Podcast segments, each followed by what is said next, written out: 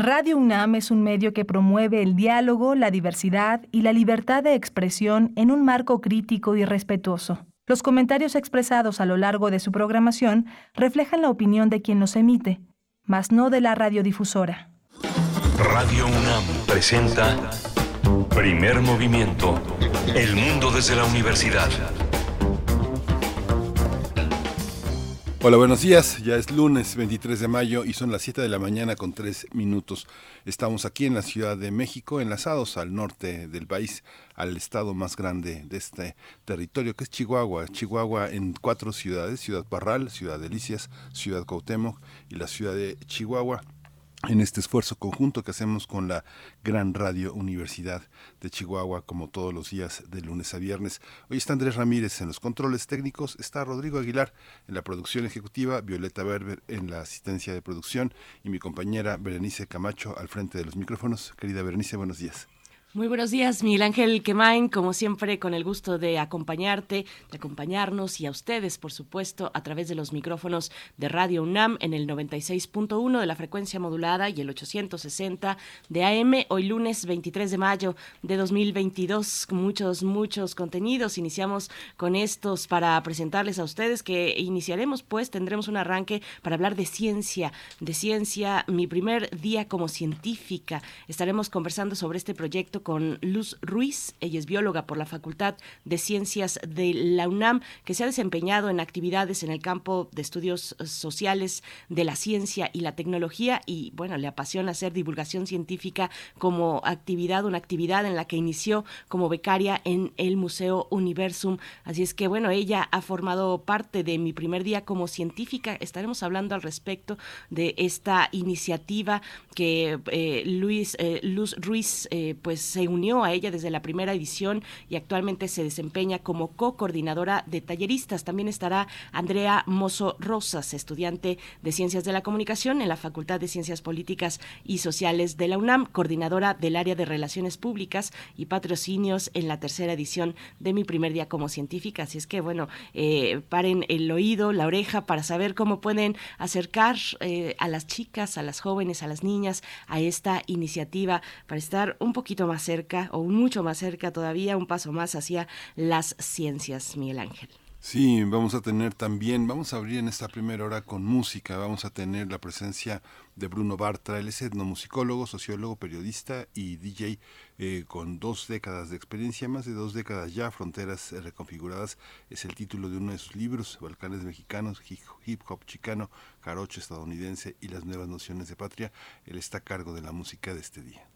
Hacia el cierre de esta hora nos acompañará Cintia Solís, socia del despacho Lexinfit Legal Advisory y catedrática de la Secretaría de Marina y del Instituto Politécnico Nacional en nuestra sección Singularidades Tecnológicas y TICs, para abordar el tema de la dramática caída de Terra Luna y otros eh, criptoactivos, crónica de una bancarrota anunciada. Es eh, la forma en la que titula Cintia Solís su intervención de esta mañana. Vamos a hablar en la segunda hora de primer movimiento de la despenalización del aborto en el estado de Guerrero. Vamos a tratar el tema con Vania Pillenu. Ella es cofundadora de Amapola Periodismo Transgresor y es becaria para el programa Noria para México y América Central. En la nota internacional damos seguimiento al conflicto en Ucrania, la intención de Finlandia y Suecia de adherirse a la OTAN. Vamos a tener la perspectiva de Alma Rosa Amador Iglesias. Ella es licenciada en Relaciones Internacionales, maestra en Estudios Internacionales por la UNAM y profesora del Centro de Relaciones Internacionales en la Facultad de Ciencias Políticas y Sociales de la UNAM. Y también es responsable ahí mismo de la revista de Relaciones Internacionales. Así es que tendremos desde su perspectiva desde su análisis, lo que ha ocurrido eh, recientemente, esta intención de Finlandia y Suecia de adherirse a la OTAN, donde Turquía pues tiene un papel muy interesante también y lo ha tenido ya desde hace un buen tiempo en todos los pues eh, en distintos conflictos que han tenido lugar en Europa. Así es que vamos a tener a tener la perspectiva de Alma Rosa Amador Iglesias. Vamos a tener hoy la poesía necesaria en la voz y la selección musical de Berenice Camacho. Por supuesto, y después en la mesa del día hablaremos del proyecto Desaparecer en Pandemia. Vamos a tener la participación de Patricia Mayorga, periodista y cofundadora de Raichali, y también Filipa Williams, coordinadora de investigación en técnicas y rudas, para saber un poco más de este proyecto Desaparecer en Pandemia, pues que conjunta una serie de investigaciones en distintos estados de la República para pues dar un poco el panorama de lo que significa precisamente el fenómeno las desapariciones de personas durante la pandemia. Y ayer fue Día de la Biodiversidad, 22 de mayo de 2022. Ese va a ser el tema que tratará eh, Biosfera en Equilibrio bajo la batuta de Clementina Equigua. Un mejor futuro para toda la vida en la Tierra es el, es el sentido que cobra este Día de la Biodiversidad. Y Clementina Equigua, que es bióloga y doctora en ciencias por la Facultad de Ciencias de la UNAM, es quien tratará este tema. Y desde muy temprano ya nos están escribiendo en redes sociales. Vamos de una vez a dar este saludo porque eh, Refrancito nos dice, hoy es un día muy especial, pues nuestra pequeña Amanda sigue creciendo y hoy cumple 10 años. Crece tan rápido, le podrían mandar un saludo. Por supuesto que sí, Refrancito. Amanda, Amanda, con mucha, con mucha alegría te felicitamos en este día de tu cumpleaños. Pásala muy bien, seguramente ya te estás preparando para ir a la escuela o vas rumbo a la escuela. Cuéntanos bueno, sí, yo creo que sí, depende qué tan lejos esté tu escuela de casa, pues te saludamos en este día especial para ti y esperamos que lo pases pues increíble con tus amigos y tus amigas. Amanda, feliz cumpleaños. Vamos a ir con música. ¿De qué va la curaduría musical de esta mañana a cargo de Bruno Bartra? Curadores musicales de primer movimiento.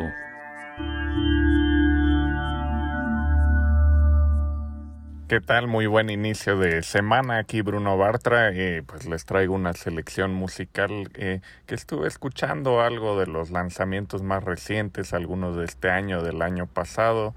Y, pues bueno, seleccioné una serie de piezas que son las que más me han agradado en los últimos eh, meses, unas de tantas. Y, curiosamente el, hilo que las puede unir es, es que la, voz de las mujeres es, es la principal eh, línea que conduce eh, estas piezas, ¿no? Entonces vamos a empezar con una, con una canción que, que, se ha hecho bastante popular, sobre todo en España, también un poco por acá, eh, de una cantante catalana nacida en Barcelona que se llama Rigoberta Bandini y y la pieza se llama In Spain We Call It Soledad, en España lo llamamos Soledad, que habla de, de toda esa serie de, de palabras que, en este caso en español, que, que no tienen traducción a, a, otros idiomas, ¿no? Y de ahí nos vamos a ir para Suecia, un proyecto muy interesante que se llama Cumbia Sound, que se dedica a hacer eh, cumbia digital. Eh, pero bueno, ya, ya lo escucharán, tiene un sabor, pero con ese toque eh, nórdico. Y, y, bueno, de ahí nos vamos a ir para Londres a un proyecto que se llama Alzara and the Nubatones, que que justamente busca eh, recuperar esas sonoridades de, de, lo que era Nubia, es decir, una zona entre Egipto y Sudán eh, milenaria, y, y, la cuestión es que lo modernizan con, con sonidos eléctricos y demás. Luego nos vamos a ir a una, a una pieza que salió hace muy poco, parte de un álbum eh, que son covers eh, eh, a piezas emblemáticas del, del rock latinoamericano, pero la banda que hace los covers es el Mariachi Flor de Toloache, el primer mariachi femenil de Nueva York, que bueno, guardo buenas memorias con ese grupo porque muchas veces alterné como DJ con ellas allá en Nueva York cuando viví por allá, ¿no? Entonces, eh, pues tienen una versión muy interesante de clandestino eh, de Manu Chao. y de ahí, siguiendo en Nueva York, vamos a escuchar a la argentina Sofía Rey, quien se dedica ahí a una vida académica y también a, sacar música. Vamos a escuchar eh, su nuevo lanzamiento, Un mismo cielo. Y vamos a cerrar con una pieza de Waldeck, un músico austriaco que invitó a la cantante eh, italiana Patricia Ferrara para, para rehacer con toque de electro swing un clásico llamado Cuando, Cuando, Cuando. En fin, espero que disfruten la selección, que arranquemos con buena vibra, baile y, y demás esta semana. Y bueno, pues les mando un abrazo. Hi. I just wanna say hello. I was just taking a walk. In this deepness we belong to. In Spain we call it soledad. In Spain we say it's amargura. In Spain we say ay me desangro. In Spain we say qué coño hago. In Spain we say joder que largo. In Spain we call it soledad.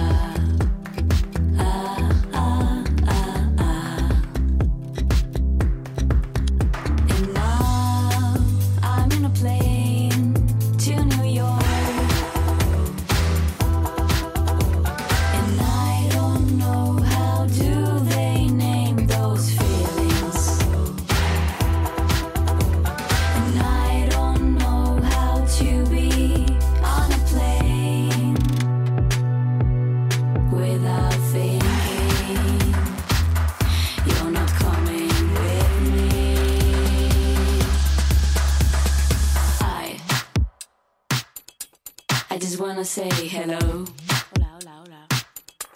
I was just taking a walk. In this deepness we belong to. In Spain we call it soledad. In Spain we say it's amargura. In Spain we say ay qué desastre.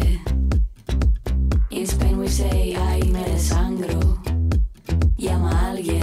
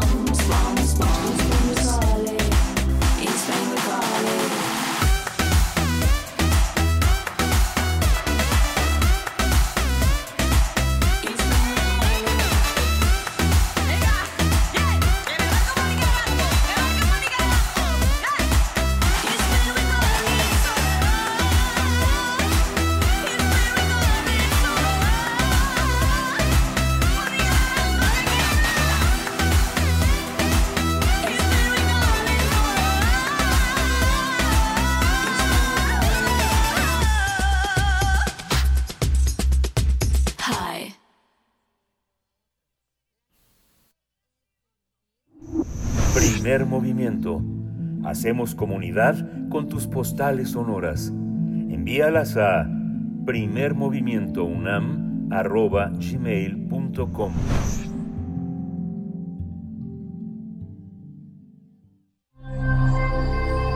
Ciencia y comunidad.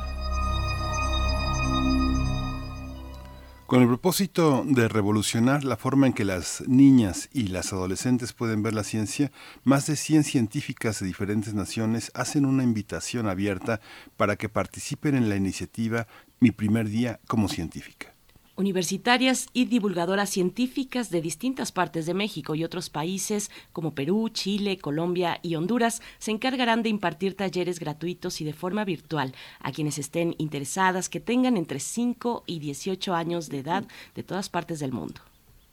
Eh, este, la idea es que conozcan eh, las áreas más innovadoras de ciencia y tecnología a través de temas como nanotecnología, ingeniería genética, microbiología, astronomía, ambientales y robótica, entre muchas otras materias. Y este 2022 se celebrará la tercera edición de esta iniciativa que busca que en el futuro crezca la comunidad de mujeres científicas. Además, pretende llegar a la máxima cantidad de niñas y jóvenes posible para sembrar en ellas la semilla de la curiosidad y el conocimiento.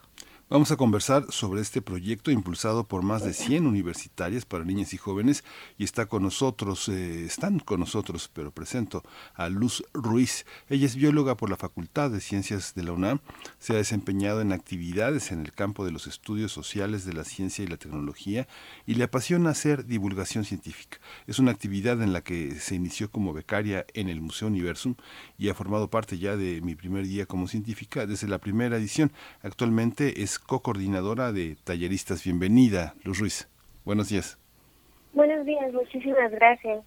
Gracias, gracias a ti, eh, Luz Ruiz, y a todas las que están, bueno, todas las artífices de este bello proyecto. Por mi parte también presento a Marisol Campos Sandoval, nos acompaña a través de la línea. Ella cuenta con maestría en ciencias biológicas, con especialización en, biogeografía ecológica y se ha desempeñado como docente en la Facultad de Ciencias de la UNAM, en preparatorias incorporadas también a esta casa de estudios, ciencias para eh, primarias y cursos especiales. También es coordinadora de talleristas de Mi Primer Día como Científica. Marisol Ocampo, bienvenida a Primer Movimiento. Gracias por esta mañana, por estar aquí. Gracias, buenos días. Me da mucho gusto estar este, esta mañana acompañándote. Muchas gracias a las dos. Eh, Luis Ruiz, pues empiezo contigo porque fíjate que una de las cosas, una de las experiencias más interesantes, más padres, porque es la palabra tal vez que también engloba esta experiencia, es la energía que eh, siempre acompaña a quienes participan en el universo, hombres y mujeres, pero hay un estímulo muy, muy particular en la manera en la que se incorporan las niñas y las adolescentes a todos estos eh, trabajos. Cuéntanos qué significa esta experiencia y este plus de energía que significa no solo ser parte, sino invitar a otros, estimular a otros. Cuéntanos cómo ha sido este proceso. Sí, pues justamente mi primer día como científica fue pues una iniciativa que nosotros decimos surgió muy caseramente porque pues éramos em, un grupo de compañeras, ¿no? De amigas que se conocían por distintas razones de dentro del ámbito científico y em, pues nuestra fundadora es Junón Marroquín ella es está por terminar la licenciatura en nanotecnología allá en Ensenada eh, pues nos les invitó nos contó como de la idea que tenía y entonces empezamos a, a juntar, a invitar personas y decir, queremos hacer esto y comenzó a tomar forma el proyecto en, en la primera edición, entonces pues al inicio éramos muy poquitas, en realidad fuimos solamente 24 las talleristas y se dieron precisamente 12 porque eran dos talleristas como por cada taller. Y pues ya después comenzamos a nos fue bien en, la primera edición, que fue precisamente en el año de la pandemia, eh, en el 2020. Y ya después, eh, pues las talleristas en general nos quedamos con una experiencia eh, pues muy inspiradora también para nosotras, no nada más estábamos buscando inspirar a las niñas, sino que nosotras pues nos llenamos de mucha alegría, ¿no? Y mucha emoción, pues de, de haber eh, de observar cómo es que las niñas se emocionaban, se asombraban, eh, se llenaban de curiosidad cuando pues impartíamos los talleres, entonces decidimos pues continuar con, con el proyecto y fue así que pues comenzó a crecer para la segunda edición. Y pues ni se diga para esta tercera edición, la verdad estamos eh, pues muy contentos, la verdad es que sí ha significado pues para mí especialmente eh, me siento muy satisfecha, pero creo que todavía este proyecto va para un crecimiento mucho mayor en posteriores ediciones, eh, porque pues precisamente buscamos eso, ¿no? Que, que las niñas tengan más referentes en la ciencia. De hecho, eh, pues mi primer día como científica tiene algo muy, muy especial, de, de donde deriva el título del proyecto, el nombre del proyecto, porque... Eh, cada uno de nuestros talleres lleva el nombre de una científica. Entonces esa científica puede o no ser famosa y lo que buscamos también es pues reivindicar esos nombres, ¿no? Que, que haya más mujeres de las que se esté hablando que se están desarrollando en el campo de la ciencia y eso es muy bonito porque para las niñas eh, pues las hace sentir especiales, ¿no? Haces que comiencen a reflexionar y a bueno, de por sí creo que ya reflexionen desde el inicio, antes de que nosotros vayamos y, busquemos eso en ellas, pero que al menos se rompa un poco con esta idea tradicional de que eh, pues los niños están más cercanos a este campo y las niñas más en otros, sino que más bien ellas se sientan pues muy libres y muy eh, motivadas a estar en, esta actividad. Así que pues eh, estoy muy contenta por eso. Qué bueno, este, gracias Luz. La experiencia que tengo de hace muchas décadas de, de ser niño es estar eh, al frente de una mesa de laboratorio con otros niños como yo, con las niñas atrás, hasta atrás, asomadas, este, parándose de puntitas para ver qué estamos haciendo, para no salpicarse, no quemarse, protegidas, ¿no? ¿Cuál es, cuál es ese cambio que ha operado ahora Marisol Ocampo? ¿Qué miedos hay que perder como niña? ¿Qué, qué, cómo dar ese primer paso, dar ese paso adelante y, y no dejar atrás a los niños, sino ser protagónica, estar en el corazón mismo de la experiencia científica? Híjole, esta es una pregunta interesante. Este, yo creo que todo empieza uno como, como padres, como profesores, el acercar a las niñas, ¿no? Que vean que pueden hacer eh, cualquier cosa que ellas eh, quieran, siempre y cuando con medidas de seguridad y supervisión. Y algo que tiene muy bonito el proyecto es que somos científicas hablando de científicas. Entonces las niñas quieren un doble referente de ver hacia atrás y darse cuenta que hay científicas que han hecho aportaciones muy importantes sobre la construcción del universo, sobre óptica, o nanotecnología o biomoléculas, pero que también hay científicas actuales que están ejerciendo, que están trabajando y que pueden platicar con ellas directamente sobre su trabajo. Pues parte del taller incluye eh, una sesión como de preguntas si tienen curiosidad en qué trabajamos, qué hacemos, eh, dónde crecimos, dónde estudiamos, cómo nos acercamos a la ciencia, por qué nos gusta. Ellas van adquiriendo eh, a través de esas experiencias el notar cómo en su vida diaria, en su vida escolar, en su normalidad pueden acercarse a la ciencia. realmente nosotros buscamos motivarlas de esa manera, de conocer una científica que hace esto, ver sus caritas de asombro, decir, ah, conocí una veterinaria, ahora quiero ser veterinaria, conocí una médico, una química, ahora quiero ser química, y además saber que hay historia detrás, muchas científicas entonces, Jaime, a mí me emociona mucho el, el ver cómo la capacidad de asombro de las niñas es la semillita para que, para que se acerquen, para que se involucren, para que busquen, para que lean, para que insistan a sus padres que los lleven a un museo, que quieren más talleres o cosas así. Gracias, Marisol. Voy, voy contigo, Luz. Eh, cuéntanos un poco cómo, cómo diseñan los contenidos, cómo adaptar pues contenidos que son complejos a un lenguaje de divulgación, eh, pues y además para rangos de edad que tienen sus propios desafíos. Estos talleres se imparten o la oferta está abierta para niñas y jóvenes de entre 5 a 18 años de edad y de todas partes del mundo. Cuéntanos un poco de esos desafíos, cómo van planeando la agenda. Están en su tercera edición. Eh, ¿qué, ¿qué, decir al respecto, Luz? Sí, bueno, precisamente al inicio nuestra nuestro proyecto comenzó impartiéndose en niñas de 8 a 11 años y la invitación se hizo a científicas que pues teníamos ya eh, un poco de experiencia en la divulgación, ¿no? Como yo pues me inicié ya hace un buen tiempo en, en Universo, fui becaria anfitriona entonces, pues allí me, me capacité en, la divulgación de la ciencia y pues adquirí experiencia y así eh, demás compañeras que también habían tenido pues experiencia en, en ese ámbito de la divulgación de la ciencia. Y fue prácticamente lo mismo para la segunda edición, solo que esta vez pues la invitación se amplió a muchas más personas, no más conocidas de las mismas talleristas que habían estado en la primera edición y después para esta tercera ocurre algo muy bonito porque eh, pues comienza a haber más personas interesadas en este proyecto y decidimos que ahora queremos tener un alcance mayor, queremos llegar a más niñas y entonces abrimos una convocatoria para que haya talleristas. Ya no nada son pues nuestras conocidas y pues se llena, ¿no? Se llena la convocatoria, las chicas que quieren participar y hay personas que tienen ya experiencia tanto en divulgación de la ciencia, que incluso por muchísimos más años que a veces una misma, eh, también personas que han sido docentes o que son docentes a nivel primaria, a nivel secundaria, pero también científicas que apenas están comenzando a iniciar en ese campo que es bien importante y necesario y pues quieren, ¿no?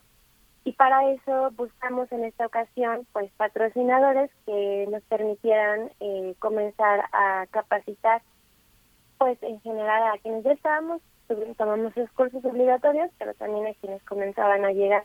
Y entonces se dieron capacitaciones en temas de docencia de divulgación de la ciencia y de oratoria. Y posterior a esas capacitaciones, eh, pues ya existe un formato de planeación de los talleres en donde vienen como las estrategias didácticas ¿no? que hay para la apertura, para el desarrollo del experimento y para el cierre. Y de esa forma eh, buscamos que esté, digamos, estandarizado la forma en la que se va a impartir el taller, pues también para estar eh, seguras ¿no? que que tienen que va a tener una estructura que tiene un objetivo definido y pues que los talleres que se van a impartir eh, pues sean de calidad no estén pensados precisamente en, en una adaptación una adecuación del lenguaje que se utiliza dependiendo de la categoría a la que se imparten los talleres. Ahorita está por las cuatro categorías y estamos en primaria baja eh, que va de los 5 a los 8 años. Luego tenemos primaria alta, que es de los 9 a los 11. Eh, después viene, eh, pues ya adolescentes, ¿no? Eh, que van de los 12 a los 15 y después ya viene la, la última categoría que va de los 16 a los 18 años. Entonces también cuando las nuevas talleristas se inscribieron, eh, ellas eligieron la categoría en la que querían trabajar, ¿no? en las que se sentían cómodas, en las que ya tenían experiencia y de esa forma pues buscamos también que eh, pues nuestras talleristas estén preparadas para hacer esta labor que se va que se va a llevar a cabo muy pronto.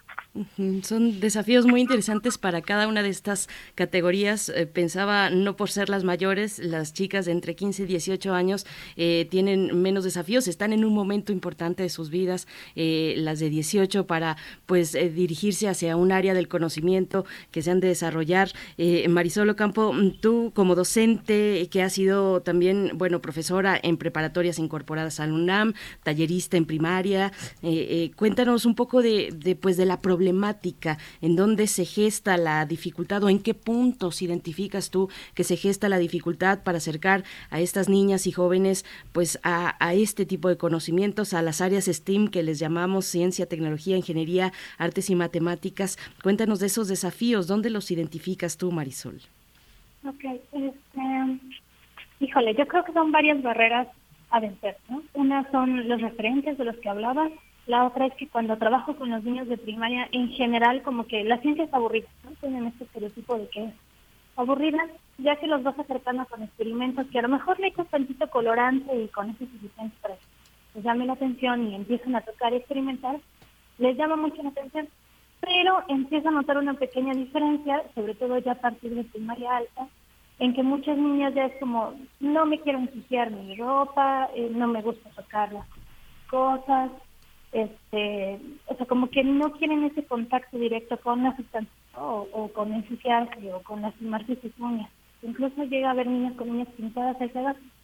Entonces, como que romper eh, esa barrera ya es un poco más complicado. Decirle, no va a pasar nada, nos lavamos manos, se quita, eh, es seguro, este, intentar como ya que experimenten por sí mismas, a veces ya pasa un poquito más de trabajo que con los varones, ya en, en, en ese primarial. Después, eh, cuando somos adolescentes, los intereses cambian mucho. Es muy fácil cuando son adolescentes que, que se distraigan, que se metan a que se platicando. Pues sí es difícil a veces romper esa barrera de pongan atención y observen. A veces a ese nivel se trabaja mucho la observación de lo que está ocurriendo y es como que al perder esa capacidad de asombro y al distraerse, pues a veces no logran ver los detalles de, los experimentos. hay que estar insistiendo más. Pero una vez que, que los atrapas en un experimento con uno solo, todos los demás del resto del punto empiezan a poner atención. Entonces ahí ya es cuando me acerco más con ella, mira, este, experimento, ven, ayúdame, este, el nombre de la niña, la decir como que la niña es pero ven, ayúdame, entonces intento pedir como más asistencia de las niñas para que se involucren. Mira, reparte la práctica, mira, reparte el material, se toma así. Entonces, eso las va atrapando un, poco más. Y ya a nivel eh, universitario, igual intento reforzar como los, los referentes, ¿no? Por ejemplo, es de biólogos importantes como Elia Bravo o de cualquier científica que nos ayude un poco a, a, que se sientan como apoyadas ¿no? o, cobijadas en algún sentido o de otras científicas mexicanas. Es algo que sí me ha costado trabajo. Por ejemplo, la materia que yo doy es de todos los, los aportes importantes las no son de varones. Entonces, necesito hablar de, geógrafas mexicanas actuales y darles artículos y trabajos de geógrafas actuales para que tengan esa contraparte. Porque si solo me pego el programa, pues solo van a ver referentes varones. Entonces, sí son varias barreras que hay que ir este, derribando con, con paciencia y con, con entusiasmo y con creatividad. Claro. Ahí está también esta Luz Ruiz, el, el, tema de que los profesores en las escuelas, tanto primarias como secundarias y en las prepas, las profesoras se lo tienen que creer y las mamás, ahora que comentaba eh, eh Marisol el tema de los uniformes, de mancharse, de no mancharse, este, ¿Cómo, ¿Cómo es este proceso de ustedes como talleristas en esa dimensión con los profesores y si tienen algún contacto con los padres, cómo es que, cómo, cómo reaccionan las mamás o los papás que también son solos y tienen la crianza de sus hijas? ¿Cómo, cómo ha sido este proceso? ¿Cómo, ¿Qué nos cuentan de esto? Em, pues justamente la forma, ahorita va a ser diferente, em, pero la forma en la que... Em, las niñas que llegan a mi primer día como científica es a través del contacto con sus mamás o con sus papás. Eh, pues ya que necesitan haber un registro, no llenar un formulario, etcétera, y porque también esto se publica pues en redes sociales. Eh, en teoría, alguien creo que menor a 12 años no no tiene acceso a Facebook o Instagram, por ejemplo, pero es a través de, de mamás y papás que se que pues eh, llegan las niñas no para participar. Eh, ahora que vamos a tener ampliar nuestra nuestro rango de edades pues sí ya va a haber quien llegue por gusto pero eh, usualmente cuando son cuando son niñas pequeñas son precisamente mamás y papás los que están con ellos, ¿no? Los que están eh, apoyándolos. A veces el experimento requiere la supervisión de un adulto y entonces están allí. Eh, o también para ciertas actividades que podrían resultar un poco difíciles para una niña de seis años, por ejemplo, eh, pues los, los papás son los que están apoyando en durante el taller o el experimento. Entonces su participación pues sí es muy importante y sí, sí, sí es relevante que ellos y ellas decidan decir, ay, esto podría interesarle a mi hija o a mi hijo, voy a invitarla, eh, o le voy a hablar acerca de esto, o a papás, mamás que digan, no, yo quiero que ella esté en esto, y entonces quizá le inscriba la fuerza, ¿no? o nada más la dice, ah, vas a tener un taller este día y ya. Eh, además de que pues también en, en la misma convocatoria se lanza eh, un manual en donde viene como la oferta de talleres que hay, de, de qué va cada taller, qué tipo de materiales se va a necesitar y entonces con base en eso pues también se toman las decisiones de, ah, pues yo sí quiero, pero que esto va a estar muy explosivo y entonces voy a tomar este taller, ¿no? O, ah, no, este va más por el área de eh, dibujar, contemplar, no lo sé. Ah, bueno, a mí me gusta más eso, entonces voy a ir por allá, o yo veo que mi hija disfruta de esto, la voy a llevar como por ese camino. Entonces sí, sí, realmente eh, la figura de los papás y las mamás, con ellos es con quien tenemos totalmente el primer contacto, quienes preguntan, Ay, oye, pero para eso voy a necesitar esto, o no conseguí tal cosa, ¿qué puedo, qué material lo sustituye, no? Y en el caso de los, mm, bueno, de maestras y maestros, pues no, no tenemos un, un contacto, o sea, directo con maestros de, pues, de, ningún tipo. o sea, más bien, para, para este proyecto es algo que sale en redes sociales, eh, hay un periodo de inscripciones, eh, en fin, cuestiones como de datos, de administración y así, y ya después viene eh, la temporada de, de impartir los talleres y bueno, ahorita es en vacaciones, entonces no hay como tal um, una vinculación con sus profesores en la primaria. Lo, a, lo, a mucho que llegamos en ese sentido es como en la plática, en el diálogo con las niñas. Eh, a veces ellas te cuentan, ah, yo en la escuela hice esto, o mi maestra le decía, nos enseñó, y pues cosas de ese estilo. Es interesante, digo, toda esta, toda esta visión, porque los niños sí están limitados, a Marisol Ocampo, al tema de las redes sociales, están incluso en esta pandemia que la educación a distancia proporcionó cierto contacto entre ellos, tampoco eh, son gestores de sus propias eh, sus propios intereses, sino que tienen que estar. Y hay otro aspecto también que en esta pandemia muchos padres que estaban haciendo el esfuerzo de educar a sus hijos en escuelas privadas desistieron porque también la crisis económica y el empleo los alcanzó y se inscribieron o participaron en la educación pública. ¿Cómo, ¿Cómo tienen ustedes ese, ese alcance, ese, ese radar de eh, qué niños eh, participan, qué padres se interesan? Digamos que la pregunta directa sería, de qué código postal participan. Cuando uno está en, la, en el trabajo público, por ejemplo, natación en el IMSS, vienen niños de todas partes, porque sabemos que el IMSS es una primera fuerza nacional. Entonces, vienen niños sin recursos que solo pueden comprar unas chanclas, una gorra y un traje de baño, y vienen otros que traen su parca y tienen sus cosas. ¿Cómo, cómo lo definen? ¿Cuál ha sido la experiencia eh, referida al código postal en esa parte? Marisol. Es curiosa forma de decir es una forma que existe, es real. ¿eh? Hay unos niños que son de un código postal y otros que son de otro, y unos no van y unos sí van, ¿no?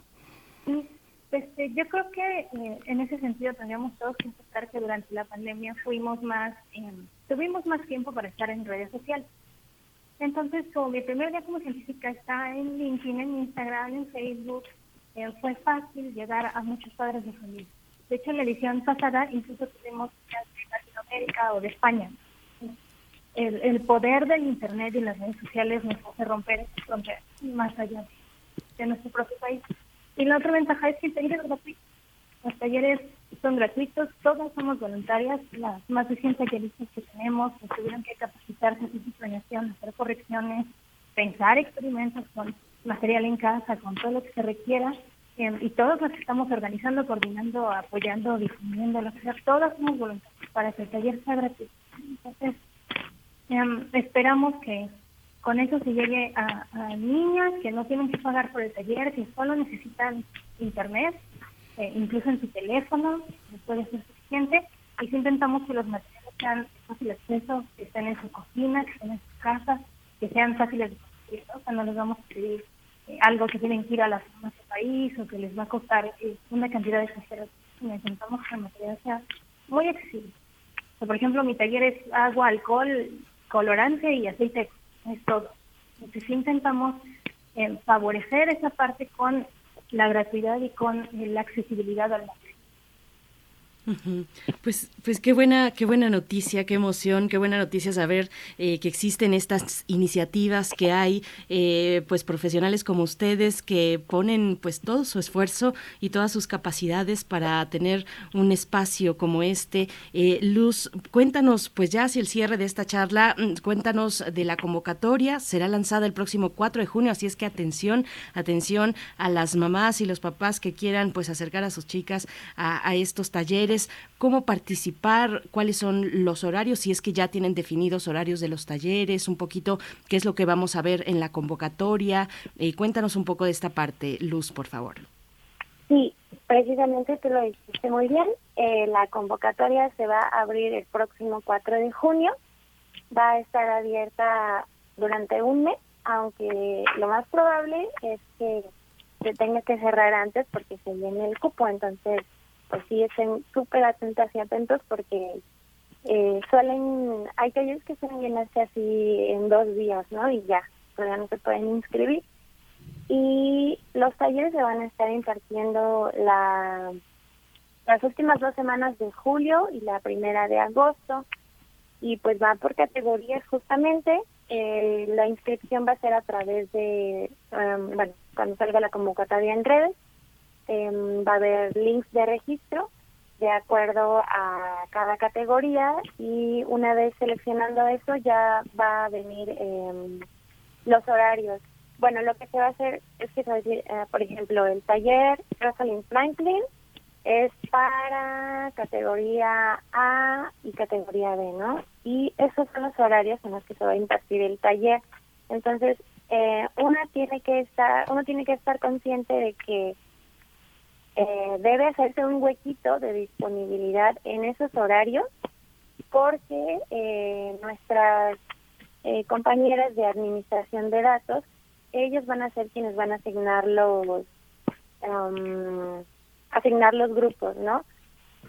Pero eh, sí se les sí se comenta desde antes, ¿no? Este taller va a estar el viernes de no sé de 4 a 6, por ejemplo, jueves de 10 a 12 y sábado de 3 a 5. Entonces, eh, es una forma como de decir, pongan allí un mi primer día como científica porque dentro de dos semanas me van a avisar, no, dentro de tres semanas me estarán avisando si me, si me tocó en el horario del jueves o del viernes o del sábado, ¿no? Eh, entonces va a ser de esa manera la, la inscripción a los talleres.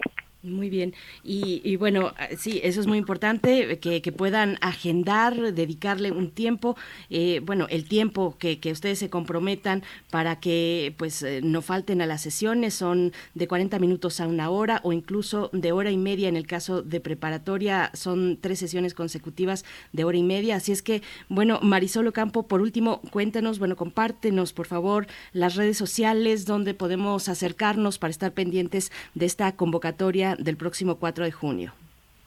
Sí, claro. Eh, tenemos página en Facebook, en Instagram, en Twitter y en LinkedIn y se busca como mi primer día científica.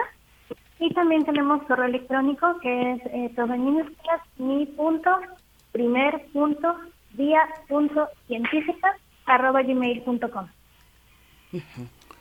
Pues muchísimas gracias a las dos, muchas felicidades por esta iniciativa y bueno, vamos a estar muy atentos después a los resultados. Muchas gracias. Marisol Ocampo, eh, bióloga, maestra en ciencias biológicas con especialización en biogeografía ecológica y también Luz Ruiz, muchas gracias, bióloga por la Facultad de Ciencias de la UNAM. Eh, muchas gracias por todo este entusiasmo y toda esta fuerza. Muchas gracias por la invitación, muchas gracias por el espacio y eh, aprovechando, eh, todavía aceptamos patrocinadores para divulgar o para cualquier cosa que se quiera, eh, ya dejamos. Gracias. Gracias, Luz. Entonces, bueno, para quienes deseen ser patrocinadores, ¿a dónde se pueden, eh, cómo, cómo obtienen informes? Eh, también directamente en nuestras redes sociales, en Facebook, en LinkedIn, en Twitter, en Instagram o a nuestro correo. Eh, ahorita justamente el proyecto creció muchísimo, entonces tenemos un equipo de chicos que buscan patrocinadores, eh, de los datos, del diseño, de la publicidad, de las talleristas, así que directamente a nuestras redes, allí eh, pues todas las fundaciones, patrocinadores interesados en este proyecto estarán muy bienvenidos y estaremos platicando con ellos y con ellas. Pues es el momento, es el momento de apoyar estas iniciativas. Mi primer día como científica, el correo electrónico mi punto primer punto día punto científicas arroba gmail punto com. Gracias a ambas, Marisol, Luz, gracias y les estaremos pues siguiendo con este taller que llega a su, bueno, con este, esta iniciativa que llega a su tercera edición y ojalá sean muchas, muchas más.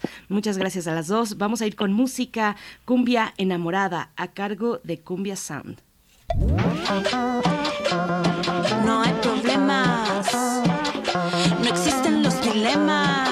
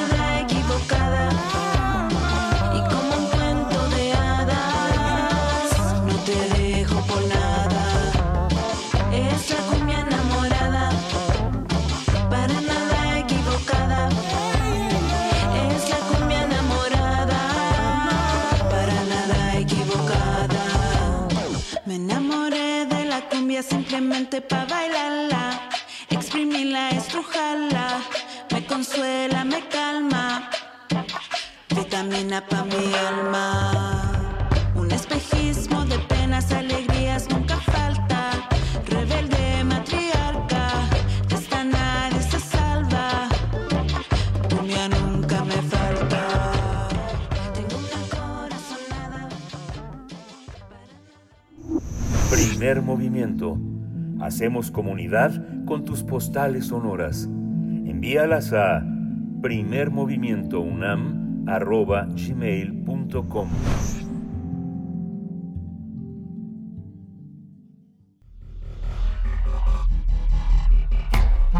Singularidades tecnológicas y TICs. La dramática caída de Terraluna y otros criptoactivos, crónica de una bancarrota anunciada, es el tema de esta mañana con Cintia Solís, quien ya nos acompaña en la línea. Ella es socia del despacho Lexinfit Legal Advisory, catedrática de la Secretaría de Marina y del Instituto Politécnico Nacional. Nos acompaña cada 15 días en, este espacio, bueno, una vez al mes en realidad. Cintia Solís, ¿cómo estás? Bienvenida, te saludamos de este lado Miguel Ángel Quemain y Berenice Camacho. ¿Cómo estás? ¿Qué tal, Berenice? Miguel Ángel, muy buenos días, amigos. Pues aquí estamos una vez más. Muchísimas gracias por, por este espacio. Y ahora vamos a hablar justamente de este tema que a mucha gente la tiene muy preocupada. A ver, cuéntanos de qué se trata, qué es, qué es esto de Terra Luna. Bueno, a ver, eh, Terra Luna es un activo virtual, eh, lo que se conoce coloquialmente como criptomonedas o mejor dicho criptoactivos, que la verdad era una, una un criptoactivo bastante popular que la semana pasada tuvo una caída estrepitosa, pero realmente estrepitosa y que al final no se ha logrado no se ha logrado levantar y, de hecho las consultoras más grandes como Morgan Stanley predicen que realmente esto no va no va a tener ya no va a despegar, ¿no? Que definitivamente estamos frente a, a la quiebra, por decirlo de alguna manera, de este criptoactivo. Y el problema es, eh, la verdad es que los criptoactivos se han popularizado cada vez más y también en nuestro país. Hoy en día hay mucha gente usuaria en México de estos criptoactivos. Creo que al final eh, el, el motivo, la razón justamente de platicar ahorita lo que hoy lo que está pasando con no solamente con con eh, con Luna o Terra Luna, este que es eh, bueno pues al final el Terra es una moneda digamos que está se llama stablecoin que tienen como un a la está emparejada con los dólares y la el criptoactivo la criptomoneda como tal es Luna el asunto es que eh, esto ha generado una desconfianza general en los mercados relacionados con activos digitales. Eh, la verdad no es la única que ha tenido pues bajas importantes, incluso Bitcoin, que es la más popular, pues lleva un mes con unas caídas un poco estrepitosas. Quiero aclarar una cosa importante. Parte de la adrenalina que tienen los criptoactivos es justamente esto. No son, eh, pues, como únicamente están basados en oferta y demanda, o sea, no tienen no tienen un soporte como tal, en realidad esto es muy común, es altamente común que bajan y suben y es, parte de la diversión, ¿no? El problema aquí es que estamos viendo que en general ha habido una, una caída importante de varias criptomonedas. Esto está de alguna u otra manera generando desconfianza en los inversores de activos digitales y concretamente el gran problema que tuvo, pues, eh, en este caso Luna, es que mucha gente perdió su dinero, o sea, pero realmente estamos hablando de ahorros de toda su vida y literalmente están en bancarrota. Eso es un problema que ha causado a nivel internacional, pues que mucha gente incluso haya hablado ya de suicidio, o sea, personas que perdieron absolutamente todo y que no, no ven claro cómo van a poder salir de este bache económico y por lo tanto, pues incluso ya hay alertas de personas que están pues pensando en el suicidio. Además, obviamente también esto ya llevó a, a que la gente pues a, eh, empezara a lanzar amenazas incluso muerte a, a, pues, a, los creadores de, de, esta de esta criptoactivo. Aquí algo muy importante que quisiera que pues todo el auditorio tuviera muy claro es no está mal invertir en criptoactivos, pero sí hay ciertas cosas que tenemos debemos de tomar en cuenta, ¿no? Por lo por ejemplo, eh, nunca invertir dinero que no estemos dispuestos a perder. Suena un poco raro o dramático, pero la verdad es que eh, hay que invertir únicamente lo que se tiene. Uno de los grandes problemas que hemos visto recientemente con gente que invierte en criptoactivos y pierde una gran cantidad de dinero, incluso tiene que ver con que están invirtiendo dinero que no tenían. Han pedido dinero o créditos en el banco para poder invertir en criptoactivos. Y cuando se dan estas caídas tan estrepitosas, pues ya no solamente tienen el problema de estar, pues, haber perdido sus criptoactivos, sino que además tienen que pagar esas deudas al banco, eh, lo cual pues genera realmente situaciones muy, muy complicadas para la economía de estas personas. Por lo tanto, la primera recomendación es no invertir aquello que no estás dispuesto a perder, ¿no? Y sobre todo dinero que no tienes. Y mucho menos eh, pues inversiones de toda tu vida como tu jubilación, como como fondos de ahorro, etcétera. Eh, en segundo lugar, sí es muy importante ver en, dónde inviertes, que en qué criptoactivo inviertes, porque pues como en todo, ¿no? En este momento hay una oferta impresionante de criptoactivos. Las más conocidas populares pues son Bitcoin, Ethereum, este Solana está subiendo un poquito y bueno, hay otras que, obviamente hay que estudiarlas para poder decir, bueno, si me meto o no. Pero sobre todo la tercera recomendación para el auditorio es que tengan mucho cuidado porque a la par pues se está generando, como es algo que se escucha demasiado y que obviamente para muchas personas ha tenido rendimientos interesantes, está generando también modelos de negocio eh, fraudulentos. Es decir, hay personas que se acercan a ofrecer criptoactivos que realmente son esquemas más bien Ponzi, o sea, no existe un criptoactivo realmente. Y bueno, hay personas que han sido defraudadas en nuestro país, varias personas que han sido defraudadas en nuestro país. Así que pues esto es como la reflexión final en torno a esta problemática. Digo, al final yo creo que se van a seguir utilizando porque son bastante, bastante populares. Hoy en día ya podemos adquirir algunos bienes en algunas tiendas que aceptan estos criptoactivos sin embargo, hay que tenerlo con, con, mucho cuidado, ¿no? Eh, porque, sí, adelante Miguel Ángel, perdón. Adelante, Berenice, sí. Eh, bueno, Cintia, eh, es que ocurre que en el mismo título de esta participación nos dices que es una crónica de una bancarrota anunciada. ¿Cuáles son esas señales que se, que se, que se dieron, que se vieron, que se pudieron observar de una, pues, eh, de un colapso que en realidad entiendo ocurrió de un momento a otro, de la noche a la mañana? Bueno, cabe destacar que esta caída en general de los criptoactivos, incluso, bueno, es una tendencia que ya lleva un cierto tiempo, por lo menos lleva unos tres meses esta caída y la verdad es algo que se tenía que haber visto. El problema es, eh, es, un poco como la emoción que generan las criptomonedas, la, el equipar un poco a como vas cuando vas al casino, ¿no? Realmente empiezas a ver que vas a perder, pero pero mucha gente considera que cuando van bajando de precios justamente un buen momento para invertir y hay gente que le mete dinero a eso, ¿no? Sin embargo, pues es una apuesta bastante riesgosa, porque pues justamente estamos hablando que puede puede perderse de un día a otro. En el caso de en el, caso por ejemplo de Terraluna, este tenía un valor en, en euros de como de 106 euros por cada una en abril y estamos hablando que ahorita, o sea, vale como 0.00075 euros, o sea, es como nada, realmente perdió eh, pues prácticamente el 100% de su valor. Así es. Sí, Y todo esto, digamos, tiene, tiene un valor cultural. En realidad, el tema de las bolsas, el tema de las apuestas financieras es un tema, un, un tema cultural, de grupos eh, de poder, de especulaciones que colocan en primerísimos lugares eh, ciertas formas de coerción, de, este, de constricción, de establecimiento de reglas internacionales de ciertos valores que circulan en geografías que no los aceptaban. Digo, los rusos lo hacen, los ingleses, es algo muy generalizado en el mercado financiero internacional, ¿no? Bancario, ¿no?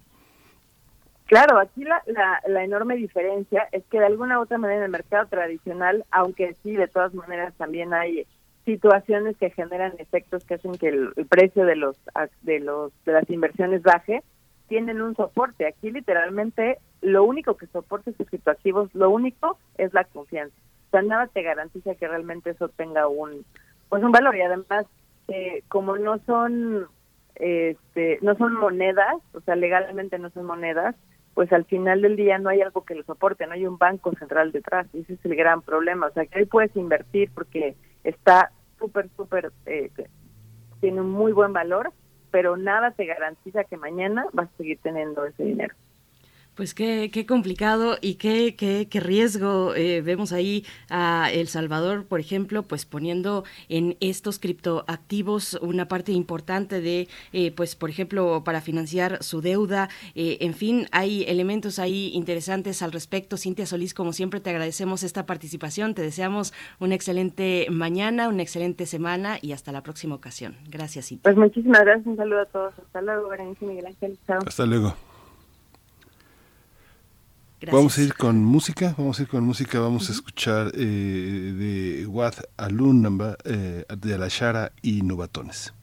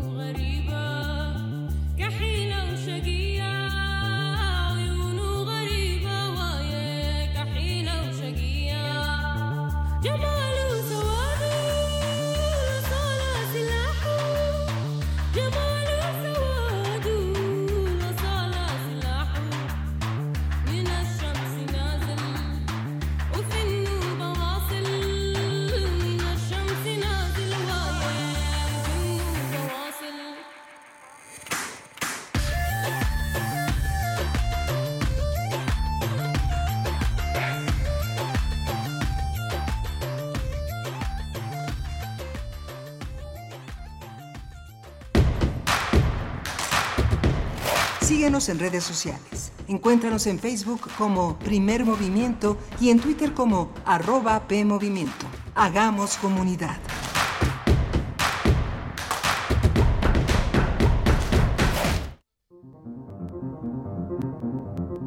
En el origen mismo de la existencia, la materia se concentró en un único punto en el universo de tamaño indeterminado. La música, la ingeniería, los números, el aire, la poesía, el hidrógeno, los pájaros, el calor, la luz. Y todo, eventualmente, vuelve al mismo lugar. El Aleph, Festival de Arte y Ciencia del 19 al 29 de mayo. Consulta la programación en culturaunam.mx diagonal El Aleph.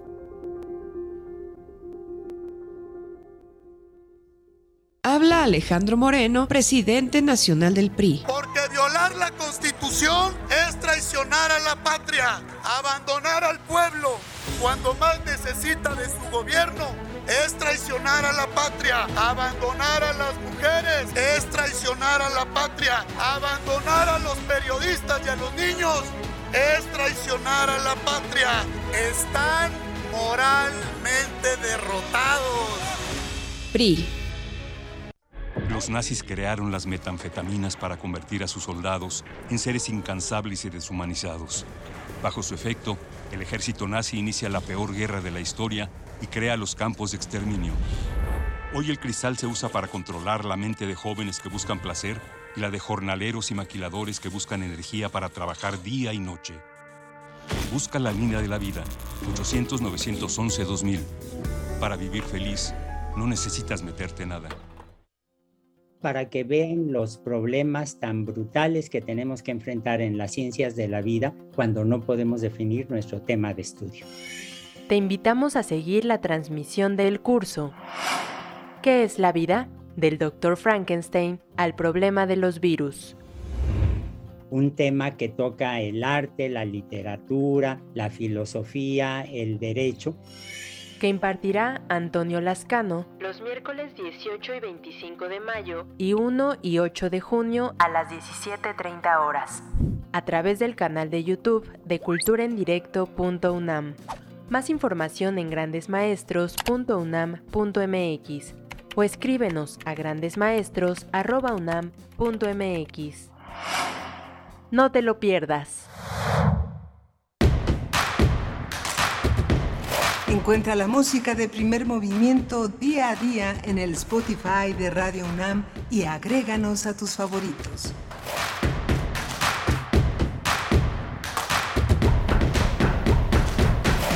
8 de la mañana con dos minutos. Les saludamos iniciando esta segunda hora de transmisión en hoy, este día, esta mañana de lunes 23 de mayo de 2022. Les saludamos desde las frecuencias universitarias, el 96.1 y el 860 de la amplitud modulada. Y también nos incorporamos a la programación de la radio Nicolaita en Morelia a través del 104.3. Saludos a la Universidad Michoacana de San Nicolás de Hidalgo. Estamos aquí en Ciudad de México. eh, eh, con Rodrigo Aguilar en cabina, a cargo de la producción ejecutiva, Violeta Berber en la asistencia de producción, Tamara Quiroz en redes sociales y Andrés Ramírez en los controles, en la operación de consola, Miguel Ángel Quemain en la voz y en los micrófonos de este espacio. Miguel Ángel, buenos días. Hola, buenos días, Berenice Camacho. Buenos días a todos nuestros amigos, nuestros amigos allá en Morelia, Michoacán, en ese gran estado que hace posible la radio Nicolaita. Estamos también en esta segunda hora con un tema muy fuerte, interesante, la despenalización de la interrupción eh, voluntaria del embarazo en el estado de Guerrero con Vania Pilloneux. Ella es cofundadora de Amapola, Periodismo Transgresor, y es becaria para el programa Noria eh, en México y América Central. Un tema interesante, polémico. Guerrero se suma a esta iniciativa, a este empuje de la sociedad eh, civil, de las mujeres, de los grupos que considera necesario detener esta, esta, esta violencia enorme, eh, eh, violencia que tiene que ver con la incapacidad de decidir, la falta de libertades. Por supuesto, una decisión muy importante para el Estado de Guerrero, para las niñas y las mujeres en Guerrero. Vamos a tener esa oportunidad de conversar para la nota nacional y en nuestra nota internacional después tendremos, eh, daremos un seguimiento a la invasión, al conflicto en Ucrania, la intención de Finlandia y de Suecia de adherirse a la OTAN. Bueno, luego de décadas, de décadas de neutralidad, vamos a tener la oportunidad de platicar con Alma Rosa Amador Iglesias. Ella es profesora del Centro de Relaciones Internacionales de la Facultad de Ciencias y de Ciencias Políticas y Sociales de la UNAM. Eh, desde ahí es responsable de la edición de la revista de Relaciones Internacionales. Así es que bueno, muy interesante esta hora que viene. Saludar a quienes están en redes sociales también. Les recordamos las coordenadas para que nos puedan enviar sus comentarios en esta mañana de lunes y también nos eh, preguntaban, bueno, las coordenadas arroba P Movimiento en Twitter, primer movimiento UNAM en Facebook y nos preguntaban por acá cuáles son las redes sociales de esta iniciativa. Mi primer día como científica estuvimos en la hora anterior conversando con dos de sus artífices, pero son varias, varias las mujeres profesionistas científicas que eh, pues se han incorporado en empujar este proyecto, mi primer día como científica, eh, dirigido a niñas de entre 5 y 18 años de edad. Las redes sociales en Facebook, mi primer día como científica, en Instagram, mi primer día científica, y tienen un correo electrónico mm, mi punto primer punto día punto científica arroba gmail punto com. Y recuerden que próximamente pues estarán eh, lanzando su convocatoria el próximo 4 de junio en estos bueno para enterarnos e inscribir eh, si tenemos ese deseo a chicas niñas y jóvenes de entre 5 y 18 años a este tercer eh, pues esta tercera edición de mi primer día como científica. Así es que bueno ahí están las coordenadas para que no se lo pierdan para que eh, puedan inscribir a las chicas a sus hijas a sus sobrinas en fin va a estar mm, de verdad muy interesante y aquí les vamos a dar el seguimiento también de estos de estos talleres hacia la ciencia para incluir a las niñas y a las jóvenes no solo de México sino también de otros países. Así es que bueno pues está muy interesante Miguel Ángel. Sí, es muy, muy importante dar este, dar este paso, es una, una manera de acercarse, de estar en la escucha de, de los pequeños, de quienes tienen la oportunidad de tutelar o de ser padres de, de niños que van a, van a enriquecer muchísimo su vida y tal vez sea el inicio del encuentro con una vocación. Uno nunca sabe muy bien hacia dónde, hacia dónde va. Hay estereotipos como ser bombero, ser astronauta, pero en realidad la ciencia es una manera de pensar. Vamos a tener una mesa del día después de la poesía necesaria que consiste eh, en el, proyecto Desaparecer en Pandemia. Vamos a tratar este tema con Patricia Mayorga, y es periodista y es cofundadora de Raichal y, es- y Filipa Williams, que coordina la investigación en técnicas rudas. Por supuesto. Bueno, saludos a Rosario Durán Martínez, que nos escribe en redes sociales. Nos desea un feliz lunes. También está por acá Mayra Elizondo, que estaba preguntando precisamente por las redes sociales de mi primer día como científica. Está Alfonso de Alba Arcos, está R. Guillermo por acá también. Bueno, a todos ustedes. Mario Navarrete, igualmente, le desea feliz cumpleaños a la pequeña Amanda. Pues sí, nosotros ya desde muy temprano le dábamos esa felicitación. Ya, ya está en su escuela seguramente, ya está empezando sus clases. Pues nosotros vamos, vamos ya con nuestra nota nacional. Primer movimiento. Hacemos comunidad con tus postales sonoras. Envíalas a primermovimientounam.gmail.com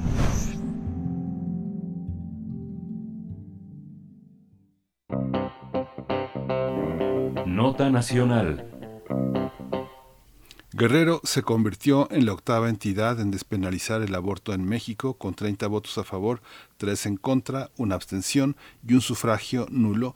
Los integrantes del Congreso Estatal aprobaron la interrupción legal del embarazo. Esto ocurrió pese a varios intentos por parte de algunos legisladores del PRI, del PRD y del PAN de retrasar e incluso desestimar la iniciativa para reformar el Código Penal en materia de aborto. Finalmente, tras una larga sesión, el 17 de mayo se avaló el derecho de las mujeres a decidir sobre su vida y su cuerpo, haciendo frente a la problemática de la mortalidad por la realización de procedimientos clandestinos. Al fundamentar el dictamen de reforma al Código Penal, la diputada Beatriz Mojica Morga destacó que el dictamen contiene las reformas y adiciones al ordenamiento para establecer la interrupción legal del embarazo dentro de las primeras 12 semanas de gestación. Establece también penas consecuentes a quien, se, a quien realice, realice o ayude a realizar este procedimiento después de los plazos establecidos con o sin el consentimiento de la mujer. La aprobación de esta reforma da cumplimiento también a la sentencia de la Suprema Corte de Justicia de la Nación, recordemos ese capítulo, y también en respuesta a la alerta de violencia contra las mujeres por agravio comparado en Guerrero. Vamos a conversar sobre esta decisión del Congreso de Guerrero sobre la interrupción legal del embarazo y está con nosotros ya en la lista eh, Pillonú. Ella es cofundadora de Amapola Periodismo Transgresor y becaria para el programa Noria para México y América Central. Eh, bienvenida. Gracias por estar aquí. Buenos días. Todavía no nos acompaña Vania Villeneuve, en cualquier momento estará eh, en la línea de primer movimiento, pero bueno, eh, decir también que eh, Amapola Periodismo Transgresor pues es un medio que lleva poco tiempo, pero que tiene una idea pues muy interesante, muy clara de destacar no solamente las cuestiones que han estigmatizado a un estado como Guerrero, cuestiones de desplazamiento, de narcotráfico, por supuesto, de muchos tipos de violencia, sino también de dar eh, otra cara, una cara que también existe, una cara, eh, por ejemplo, en este caso de un activismo, de un activismo, de una organización entre mujeres que a pesar de tantas adversidades que podemos eh, observar en un estado como Guerrero hacia las mujeres, una violencia muy importante en medio o en comparación también con otros estados, pues está ahí esta organización, esta organización de mujeres. Se dieron cita, se, dieron cita precisamente a las afueras del Congreso de Guerrero cuando se dio esta sesión del Pleno, pues para finalmente avalar estas reformas, estas reformas al Código Penal y eh, despenalizar precisamente el aborto. No tenemos todavía a Vania. Me parece que vamos a recorrer un poquito su participación porque eh, todavía no está lista, así es que nos vamos a ir, nos vamos a ir nosotros eh, con nuestra nota internacional, pero bueno, con esta posibilidad de que después de la nota internacional estemos ya platicando con Vania Pillenú, eh, cofundadora de Amapola Periodismo Transgresor. Eh, redes sociales de este espacio periodístico es amapolaperiodismo.com. Así es que bueno, vamos primero entonces con nuestra nota internacional. Nota Internacional. El triunfo de Rusia en Mariupol es el éxito mayor conseguido en los últimos tres meses de conflicto bélico en Ucrania. Las agencias de inteligencia militar creen que Moscú apostará por asediar el resto de Donetsk, Lugansk, por lo que creen que Rusia se prepara para una larga guerra a fin de conquistar al país en los próximos meses. Mientras tanto, Suecia y Finlandia han sorprendido al mundo, ya que durante años se mantuvieron neutrales en torno a las latentes rivalidades entre Washington y Moscú, pero tras la invasión, eh, tras esta invasión o este conflicto en Ucrania, ambos eh, denunciaron, ambos países eh, anunciaron su decisión de solicitar formalmente su adhesión a la OTAN. Se trata de la alianza militar encabezada por Estados Unidos y otras potencias de Occidente cuya ampliación ha sido utilizada por Rusia como parte de las justificaciones para invadir Ucrania. La respuesta de Rusia no se hizo esperar y calificó como amenaza este posible movimiento en Finlandia con sus matices, hay que decirlo así, eh, con quien comparte una pues más de mil kilómetros de frontera, pero no ha sido la única respuesta ya que anunció que le cortará el suministro de electricidad por problemas de pago. Turquía ha manifestado su oposición a esa adherencia, mientras que el presidente Biden en Estados Unidos asegura que no implica ningún riesgo que Finlandia y Suecia formen parte de la OTAN. Un análisis tendremos esta mañana sobre la decisión de ambos países para integrarse a la Alianza del Atlántico Norte en el contexto del conflicto en Ucrania. Nos acompaña para este propósito Alma Rosa Amador Iglesias, licenciada en Relaciones Internacionales, maestra en Estudios Internacionales por la UNAM, es profesora del Centro de Relaciones Internacionales de la misma Facultad en Ciencias Políticas y Sociales, donde dirige la revista Relaciones Internacionales. Y siempre es un gusto compartir contigo este espacio, Alma Rosa Amador Iglesias bienvenida a Primer Movimiento. Muchas gracias, Berenice. Buenos días. ¿Qué tal, Miguel Ángel? Hola, Alma Rosa. Bienvenida. Buenos días. Muchas Fíjate gracias. que, bueno, la, la- la cuestión entre Finlandia y Noruega son eh, cuestiones que tienen que ver, una lar tienen una larga historia con Rusia y no siempre una historia de, de independencia, de respeto y de autonomía, sino de francas rencillas. Y hoy el desarrollo justamente el, el Suecia, de Suecia está marcado por empresas que ya no son rusas, ¿no? que son que vienen de otros de otros orbes y son consorcios, grandes consorcios internacionales. ¿Cómo entender esta esta adhesión a la OTAN?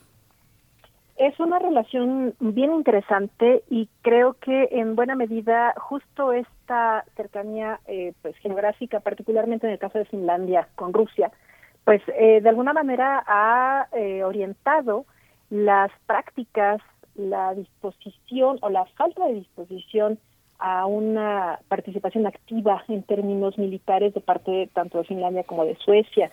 Eh, son eh, dos países que es cierto es que han tenido una relación muy eh, pues espinosa en más de una ocasión con Rusia y eh, pues esto eh, de alguna manera eh, influye en esta adopción de una política de neutralidad militar pues por lo menos en eh, la, la segunda posguerra, ¿no? De, la Segunda Guerra eh, Mundial para acá, pues había mantenido esta postura que creo que en términos formales, bueno, sí que nos habla de esta toma de cierta distancia, una, una postura de no involucrarse de manera abierta y total con la Alianza Atlántica, la OTAN, que recordemos que es el esquema militar de seguridad que surge tras la Segunda Guerra Mundial y que pues evidentemente está liderada por Estados Unidos.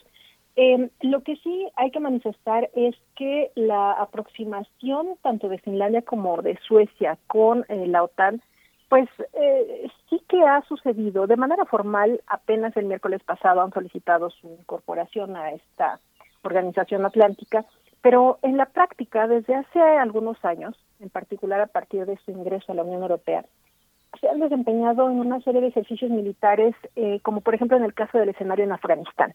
Esta operación conjunta que desarrolla, supervisa la OTAN misma, bueno, ahí están presentes efectivos tanto de Finlandia como de Suecia. Así que en la práctica, pues sí que tenemos una eh, relación, eh, pues eh, medianamente eh, cercana, ¿no? Aunque formalmente, jurídicamente, sí que había hay, existe todavía una, una distancia importante. Em, para muchos analistas, esta incursión de Rusia en Ucrania, pues eh, finalmente em, detona algo que en algún momento de la historia probablemente se hubiera consolidado, ¿no? El ingreso de estos dos países nórdicos a la OTAN. Eh, y bueno, es algo que eh, está llamando poderosamente la, atención de, de, quienes estudiamos esta región, eh, porque, bueno, pues ajusta en primera instancia estos hilos, estos mecanismos de relación entre Rusia y Occidente, ¿no? Que se han estado modificando de manera sustancial en los últimos meses. Y en primera instancia, la redefinición en términos geográficos es importante. Como ya adelantaba Berenice, bueno, pues eh, la incorporación de, de, Finlandia en particular, pues inauguraría un momento en el cual la frontera que se comparte de Rusia con la Alianza Atlántica, en caso de, que esto proceda, pues prácticamente se duplicaría, ¿no? Pasaría de 1.300 kilómetros a 2.600, ¿no? Lo cual no es nada despreciable.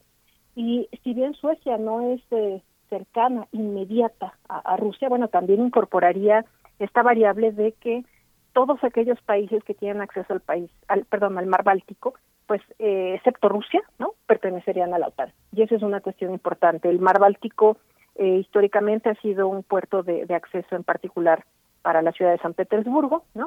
Eh, hay un pedacito de, Rusia, que es Kaliningrado, que también tiene acceso a esta porción oceánica, pero finalmente, bueno, es una cosa que hace prender las alertas en Moscú eh, desde diciembre del año pasado, Rusia manifestaba precisamente su animadversión, su rechazo a la posibilidad de ampliación de esta alianza atlántica y, sin embargo, bueno, eh, su, su, despliegue en Ucrania pues ha, agilizado este asunto, ¿no?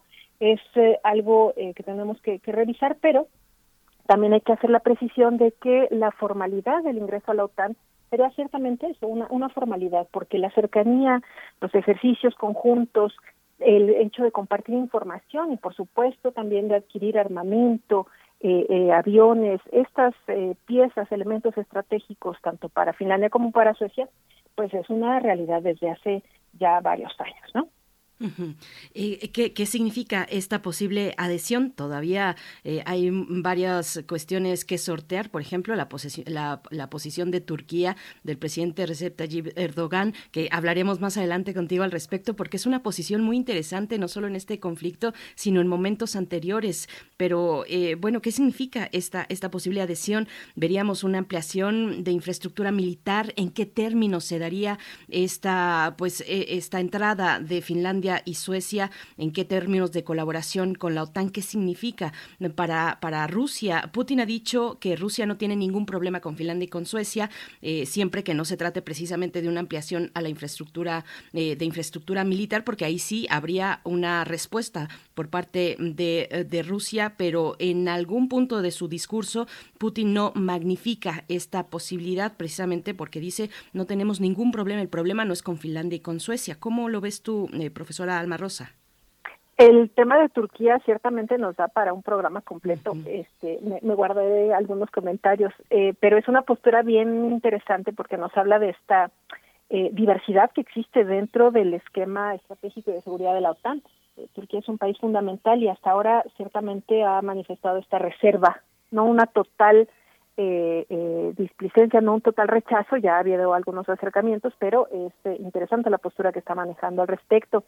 El ingreso de, de Finlandia y Suecia a la OTAN, en primera instancia, eh, pues representaría esta incorporación del territorio en términos físicos, pero también agregaría la incorporación de ejércitos, sobre todo en el caso de Finlandia, eh, muy preparados, se trata de eh, personal militar muy capacitado, muy eh, preparado en, en, términos tácticos, eh, ciertamente por una tradición, una experiencia y una serie de intereses de, de este país en particular, eh, pero también, eh, y voy a insistir con esto, por estos ejercicios en conjunto que se realizan ya desde hace años con la OTAN.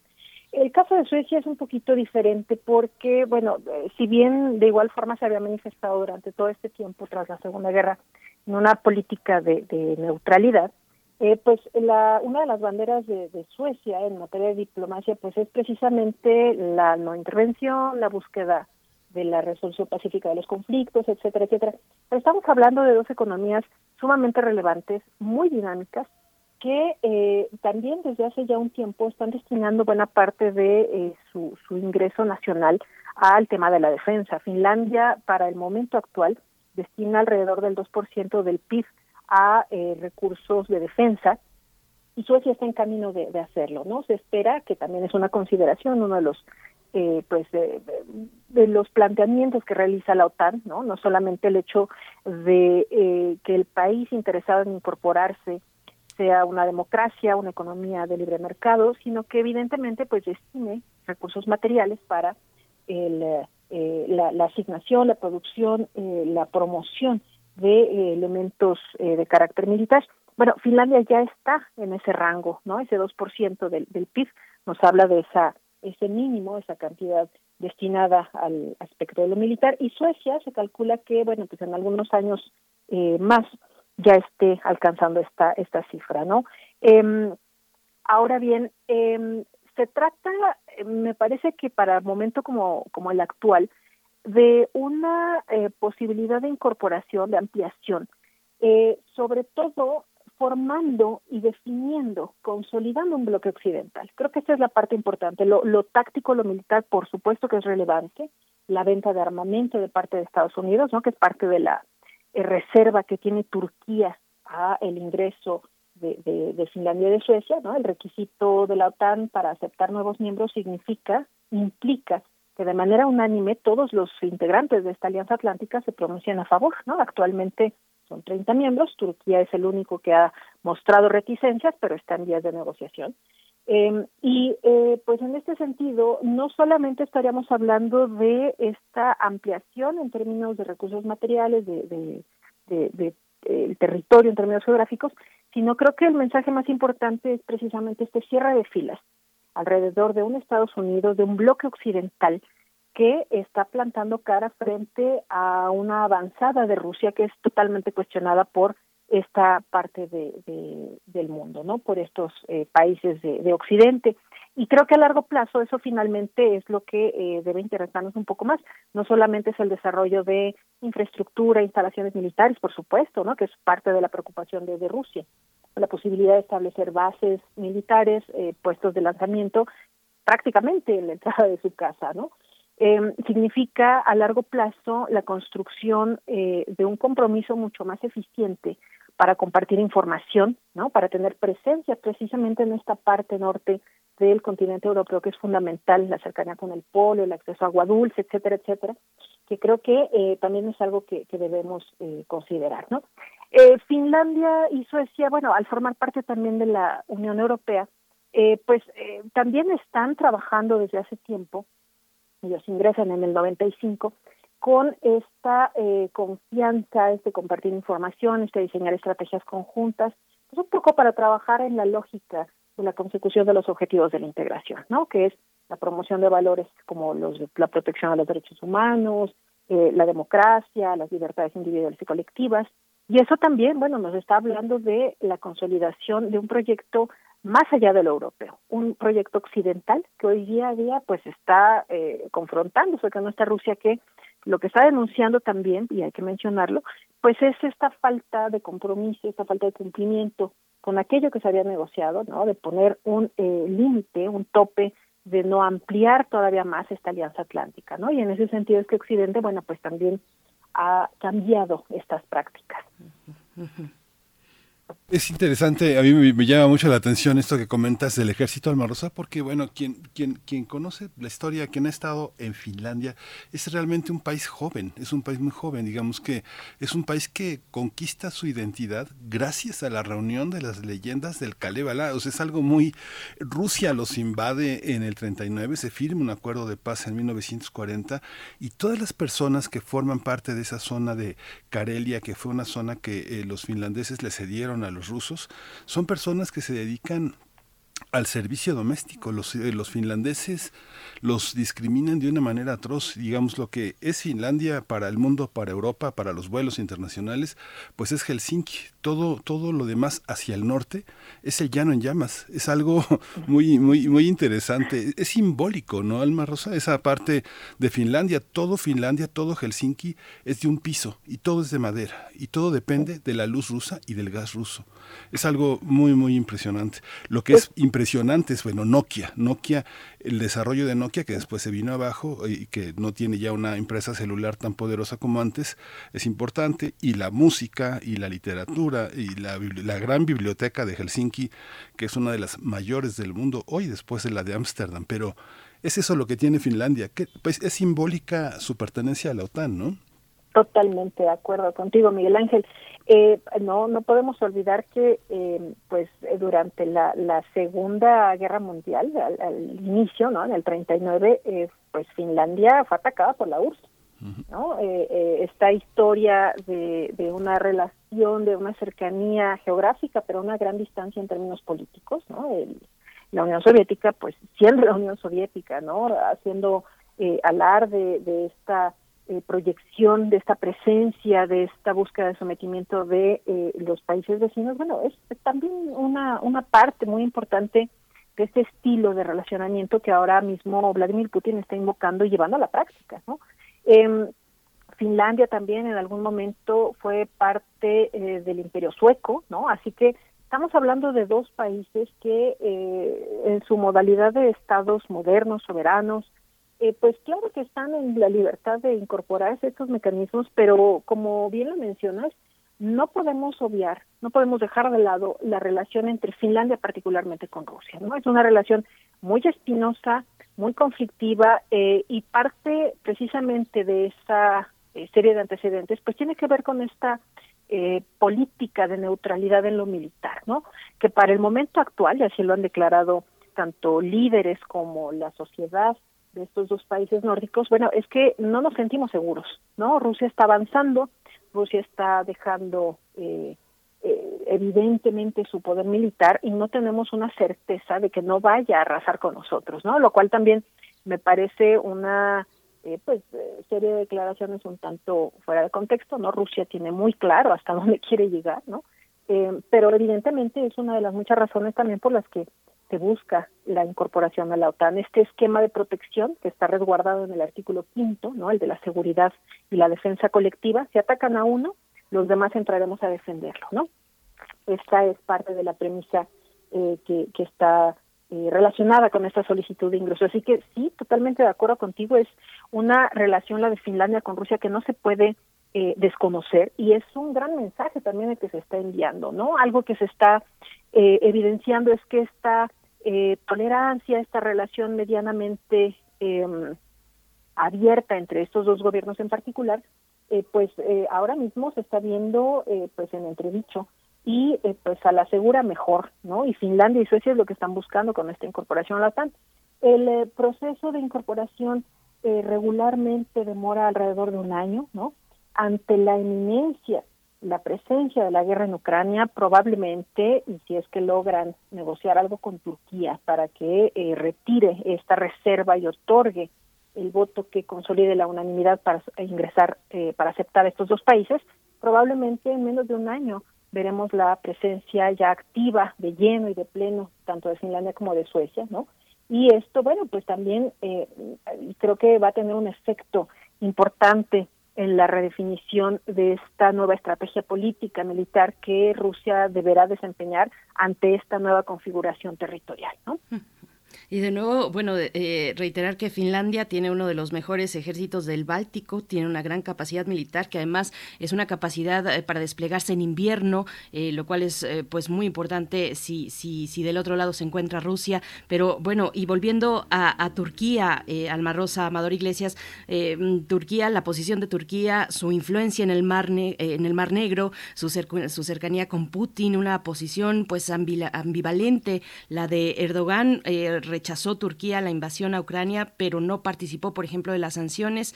Eh, Turquía, eh, con sus pues declaraciones fuertes del presidente Erdogan, ha dicho que Suecia es un semillero de organizaciones terroristas y, no pueden decir que sí al ingreso de aquellos que imponen sanciones contra Turquía. Y, ha dicho también que la OTAN, pues que es una organización de seguridad. Eh, cuando habla de este semillero de organizaciones eh, terroristas, cuando habla así de Suecia, se refiere, entiendo, a los kurdos asilados en Suecia contra quienes eh, se lanzó Turquía en 2019 en una ofensiva militar eh, de los kurdos del norte de Siria, por poner un ejemplo. Pero bueno, es muy interesante que nos puedas contar eh, cómo ves desde tu perspectiva la posición de Erdogan y de Turquía. Sí, Berenice, Turquía está eh, haciendo un manejo eh, diplomático muy interesante porque por una parte eh, también se ha ofrecido y ha fungido como escenario para tratar de eh, generar eh, puntos de acuerdo entre eh, Rusia y Occidente en el escenario de guerra de Ucrania, ¿no? Ha habido reuniones, ha habido intervención, han puesto la casa precisamente para tratar de resolver eh, o al menos acordar algunos eh, puntos que vayan pues dando salida a esta situación bélica en Ucrania, eh, pero también, ¿no? Eh, desde el anuncio de la posibilidad de solicitud de Finlandia y de Suecia de incorporarse a la OTAN, pues eh, puso puso sus reservas, ¿no? Eh, ha dicho el gobierno de Erdogan que con Finlandia no hay tanto problema, sino que la situación es con Suecia, precisamente por esta política de apertura, de recepción a eh, personajes, pues que en la lógica de Erdogan y su régimen, pues son terroristas, ¿no? Esta situación con eh, los kurdos, una eh, situación también de carácter histórico que eh, pues no favorece precisamente la eh, adopción de algún punto de acuerdo hasta este momento. Eh, y creo que más bien este elemento es una cuestión de carácter discursivo. Me parece que la situación que está tratando de aprovechar Erdogan tiene que ver más bien con la dotación de eh, armamento de ciertos um, eh, eh, eh, aviones, ¿no? También que, que, le fueron eh, limitados.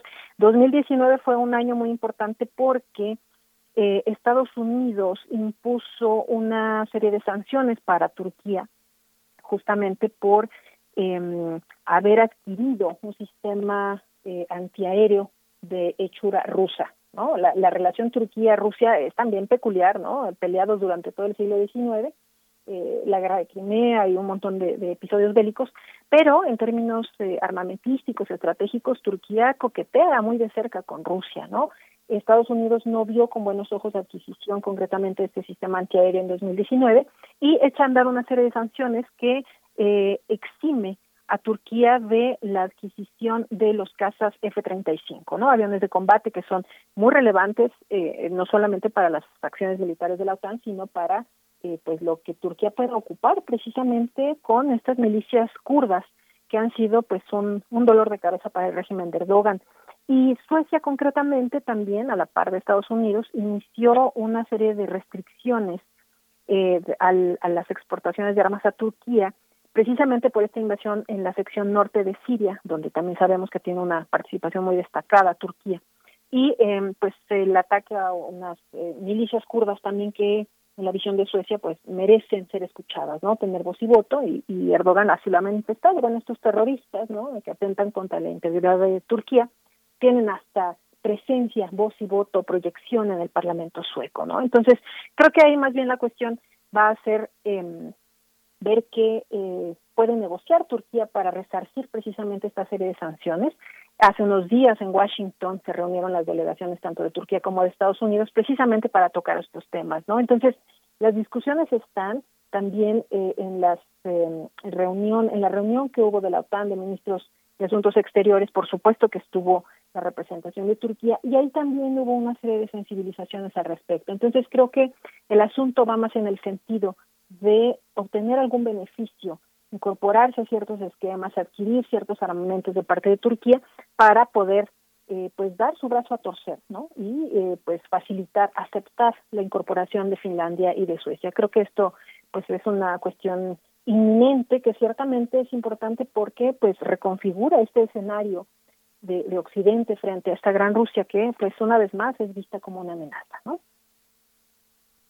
Fuera, fuera el tema de, de, Turquía, que eh, este, volviendo a la, a la cuestión nórdica, que es esta entrada de, de Finlandia y Suecia, eh, hay una parte, eh, Almarosa, que cuesta trabajo entender también, yo creo que desde nuestro continente y desde incluso Europa, es un, son, son contextos verdaderamente lejanos y que son, eh, son sociedades eh, con todo y que ya las vemos en las series de Netflix muy, muy avanzadas y con grandes autopistas, pero son ámbitos rurales, digo, yo digo con todo respeto, pero el norte de Finlandia, pues son trineos y perros. Hay una parte en la que no se ve a alguien en el invierno durante cuatro meses por lo menos a 40 centímetros de frente de ti.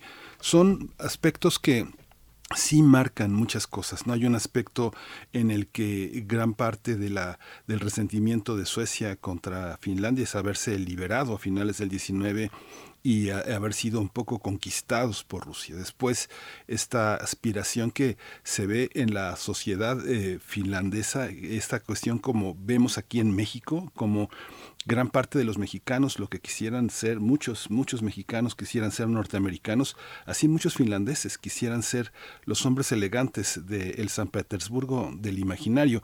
Jan Meyer hizo una serie de textos, una serie de intervenciones muy interesantes para hablar de todo este espíritu filosófico judío, este, eh, judío en múltiples raíces de esta Ucrania tan compleja, tan rica intelectualmente, que han tratado de reducirnos a este pronazismo que es la, la justificación de una invasión, pero esta, esta parte en lo simbólico, ¿qué significa en el mundo nórdico? Parece muy lejano Finlandia de, eh, de Islandia, pero es un bloque, ¿no? Es una parte muy, muy, este, que funcionan de una manera muy semejante en la ecología, en las libertades civiles, en el respeto a los derechos humanos, en el respeto a los animales, con todo y que son sociedades tan rurales, al mismo tiempo hay una parte simbólica que yo no sé si para Estados Unidos sean más una pieza, una pieza en la geopolítica de las armas, o realmente sean un aspecto simbólico como lo será en adelante para Europa.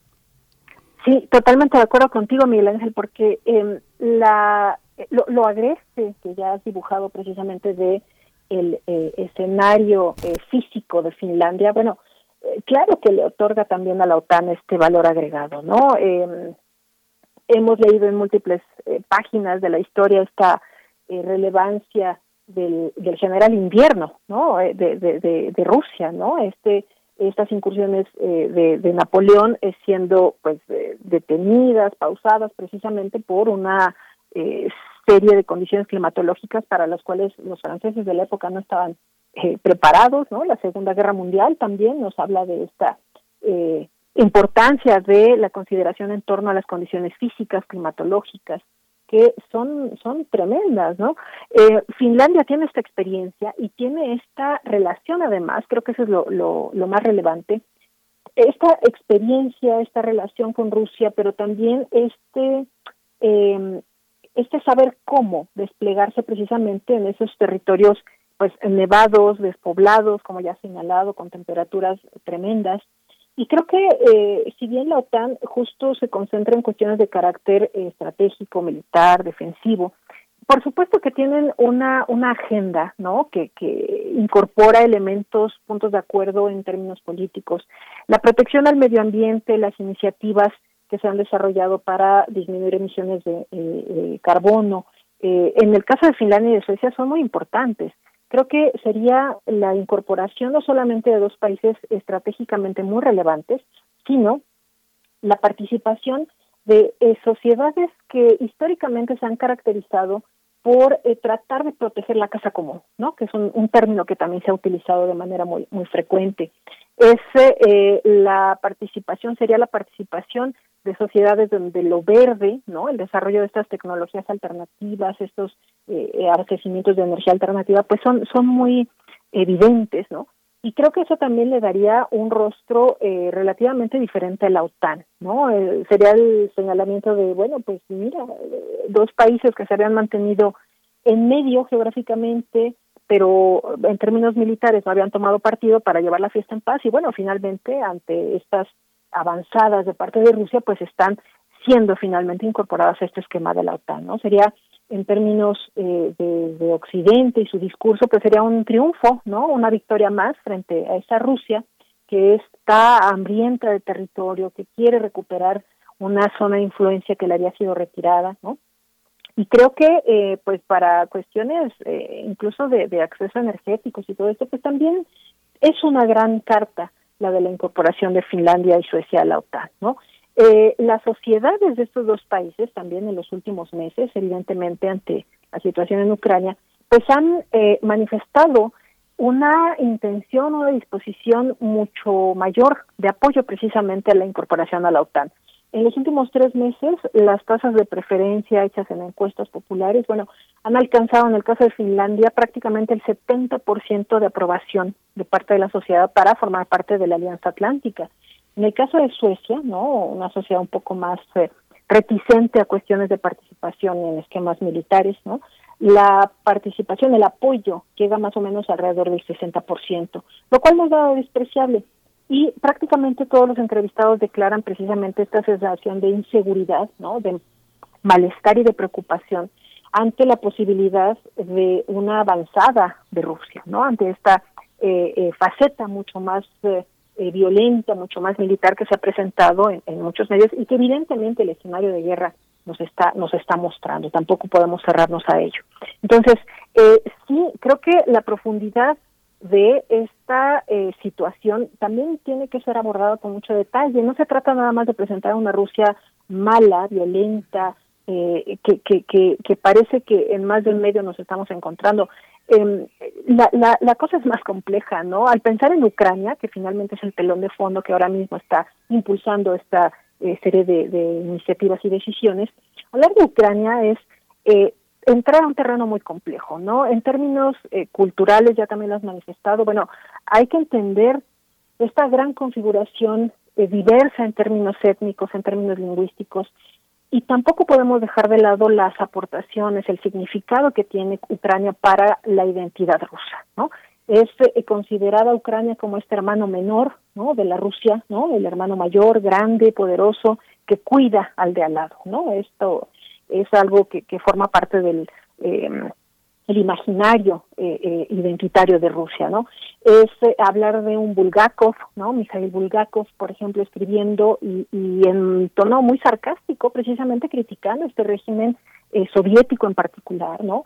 Pero es eh, remontarnos a Gogol y a una serie de, de autores, de creadores, de artistas que le han dado no solamente una identidad precisamente a Rusia, sino que son eh, joyas en la literatura no debemos perdernos. Así que el, eh, la reacción que ha habido de parte de algunos eh, centros de estudios, algunos eh, escenarios, la, la, Feria Internacional del Libro de Guadalajara, ¿no? Proscribiendo la participación de, de, editoriales rusas, ¿no? Con este escenario de guerra, bueno, también me parece una, una lástima, una gran pérdida, porque significa cerrarle la puerta a joyas de la literatura, manifestaciones, representaciones artísticas muy necesarias de ser conocidas, de ser escuchadas, ¿no? También vemos el caso en Zacatecas, ¿no? La orquesta negándose a interpretar obras eh, de, de, creadores eh, rusos por el simple hecho de ser rusos, ¿no?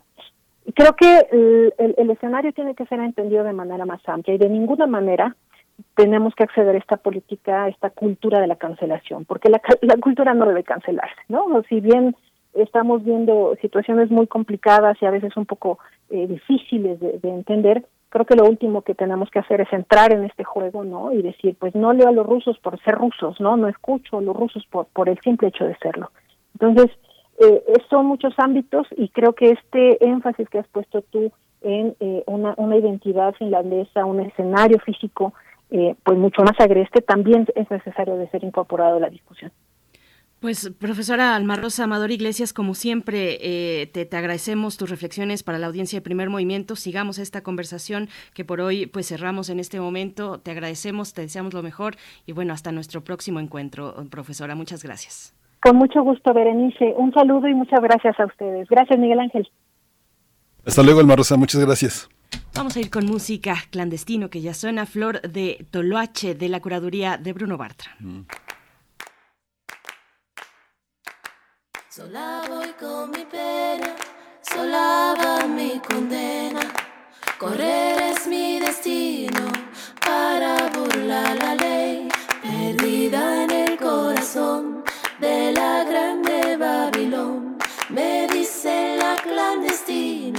buscar papel pa' una ciudad del norte. Yo me fui a trabajar, mi vida la dejé entre Ceuta y Gibraltar.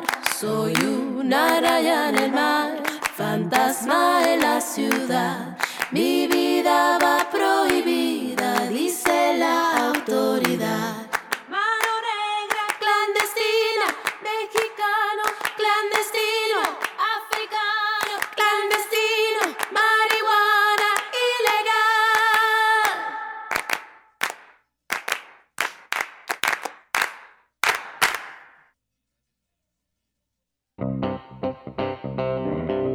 Nacional.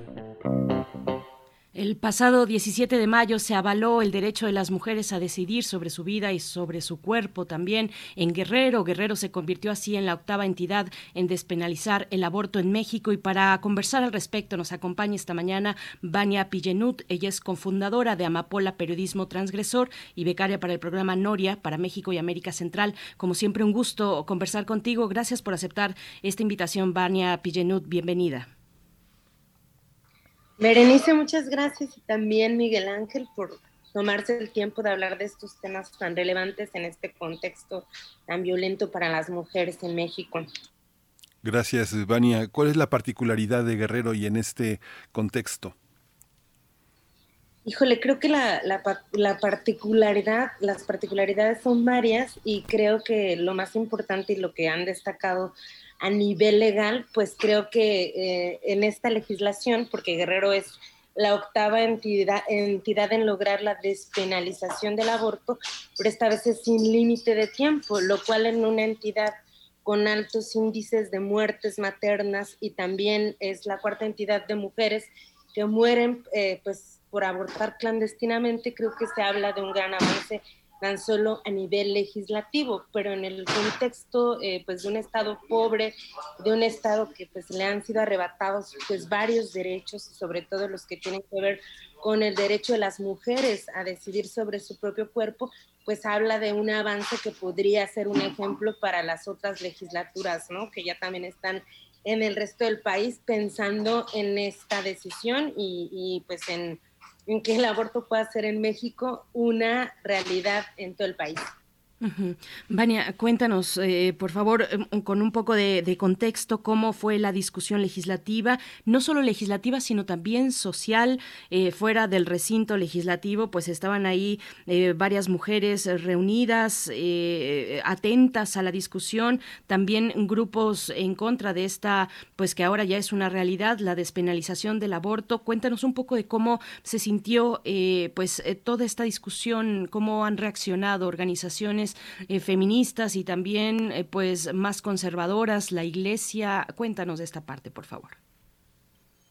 Híjole, creo que es muy importante contextualizar pues que Guerrero acaba de, cambiar a la gobernadora y, y creo que es muy importante porque su papá, Félix Salgado Macedonio, pues iba a ser el candidato a la gubernatura de- del estado en un contexto en el que fue señalado por agresión, agresiones sexuales y creo que, que esta parte es muy importante para toda la discusión que se da en el Congreso y que es importante decir, pues son tres las diputadas de Morena, el partido que está actualmente en el poder, Beatriz Mojica, Citlal Calixto y Nora Velázquez, las que presentaron esta iniciativa, Berenice Miguel Ángel, desde el pasado enero. Entonces estamos hablando que estamos a cinco meses del 2022 y no fue fácil, ¿no? Eh, pues esta larga espera terminó, yo creo que hubo mucho júbilo, eh, pues además de tantas bengalas verdes y moradas como lo documentamos en Amapola Periodismo Transgresor, principalmente mujeres feministas celebraron con abrazos, llanto, con baile, pues esta despenalización fuera de las eh, instalaciones del Poder Legislativo, porque esta decisión pues se dilató, se, de- dilató al menos un mes y, es que bueno, pues hu- hubo varias fechas importantes como el 10 de mayo que se cruzaron en torno a esta decisión y pues eh, la diputada Julieta Fernández, una diputada priista, eh, eh, esposa del el ex candidato a la gubernatura, también priista, Manuel Añor Bebaños, pues se pronunciaron incluso con reservas ya cuando prácticamente la votación estaba preparada y, fue yo creo que esta tensión en la que hay un Estado eh, pues completamente carente de muchos derechos, pero que al mismo tiempo pues se está manifestando eh, pues por la voz de estas diputadas para que el aborto fuera legal y que todos eh, pues estaban secundando, lo que hizo que también eh, pues desde una jornada muy larga de movilizaciones que empezaron diferentes colectivos feministas, sobre todo, insisto, pues se dio este júbilo afuera del pleno, Eh, pues sí, eh, hubo también grupos religiosos y pro vida que se manifestaron contra los diputados por aprobar esta reforma a los artículos 158 y 159 del Código Penal del Estado, porque pues es importante decir, se despenaliza el aborto, pero creo que todavía hay un montón de derechos que se tienen que restablecer a las mujeres em, guerrerenses y sobre todo a las mujeres indígenas. Hubo también allí varias participaciones de mujeres feministas que venían de la montaña, en donde ha habido incluso juicios sumarios, eh, como el de Adriana Manzanares en, en una comunidad del Camalote, se llama en Ayutla, que fue encarcelada casi ocho años por eh, eh, homicidio en grado de parentesco, por abortar.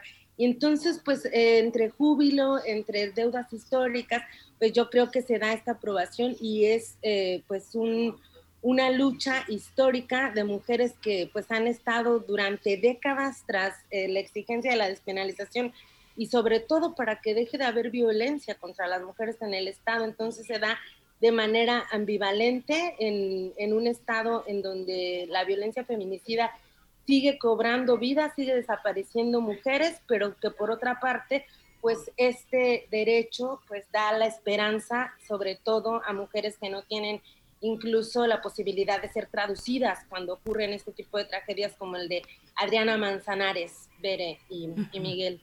Sí, hay una, hay una parte, Vania, que yo sé que desde la distancia pues siempre será incompleta y parcial, pero me da la impresión de que hay una también una cuestión política muy fuerte, porque finalmente el, que la campaña de desprestigio que hubo sobre Salgado Macedonio este, se complementó políticamente con una serie de apoyos de mujeres. En Guerrero es muy eh, fuerte que eh, el PRI, que ha sido un partido tradicionalmente eh, con muchos elementos progresistas, se sume a una oposición eh, que es muy retrógrada, que es muy de, de derecha. El elemento político, ¿cómo juega ahí? ¿Cómo juega que sea una gobernadora, sea hija de Félix Macedonio o no? Finalmente, eh, la, la gobernadora tiene una presencia propia y López Obrador la ha respaldado de una manera muy fuerte. ¿Cómo se da este juego político? Híjole, es muy complicada esa pregunta porque la, actual gobernadora, a pesar de que es mujer, pues no deja de ser la hija del señalado de estas eh, acusaciones de acoso sexual y violencia sexual incluso. Y pues comentar que al final de cuentas las mujeres son las del triunfo porque a pesar de que hay una oposición dentro de- del mismo partido político de la actual gobernadora que es Morena, pues no todos eh, pues están jalando para, la, para el mismo lado.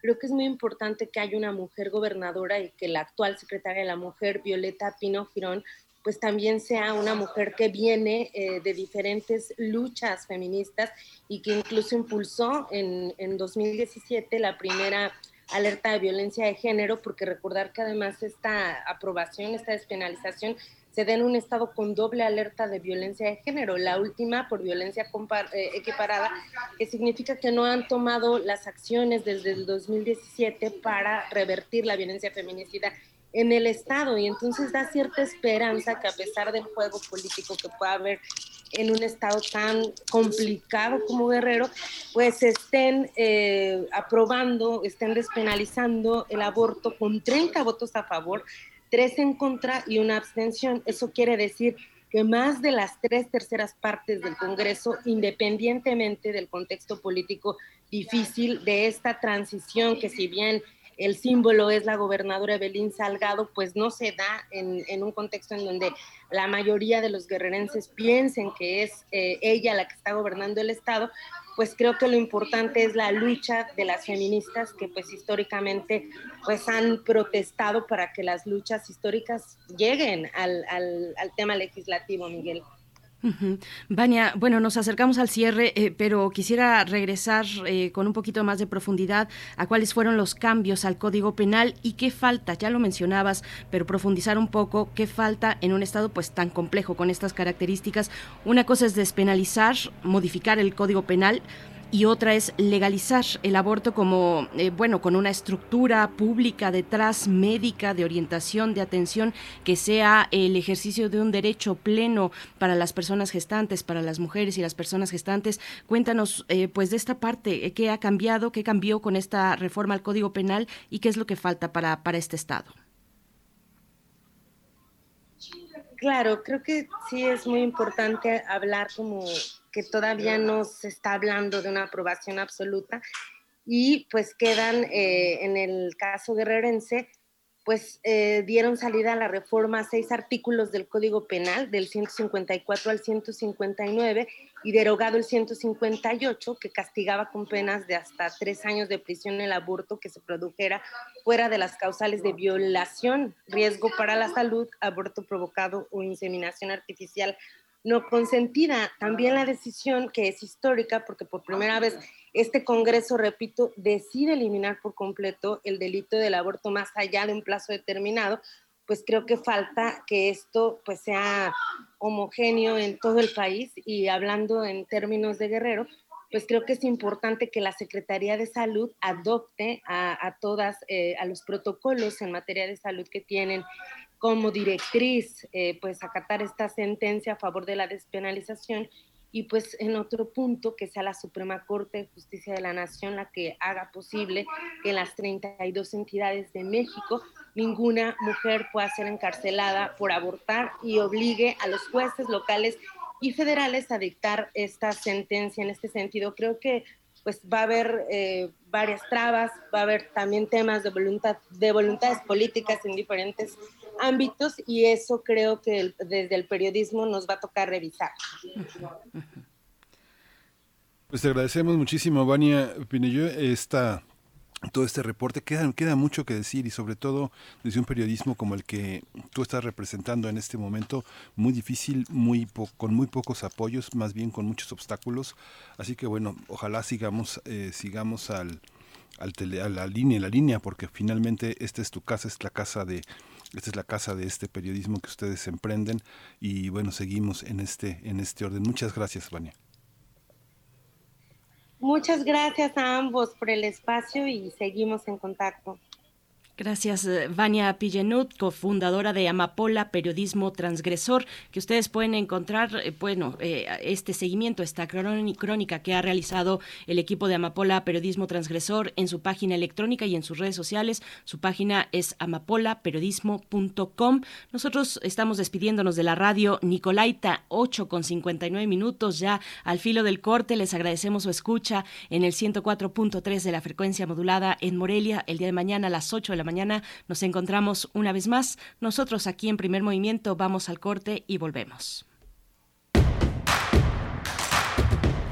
Encuentra la música de primer movimiento día a día en el Spotify de Radio UNAM y agréganos a tus favoritos.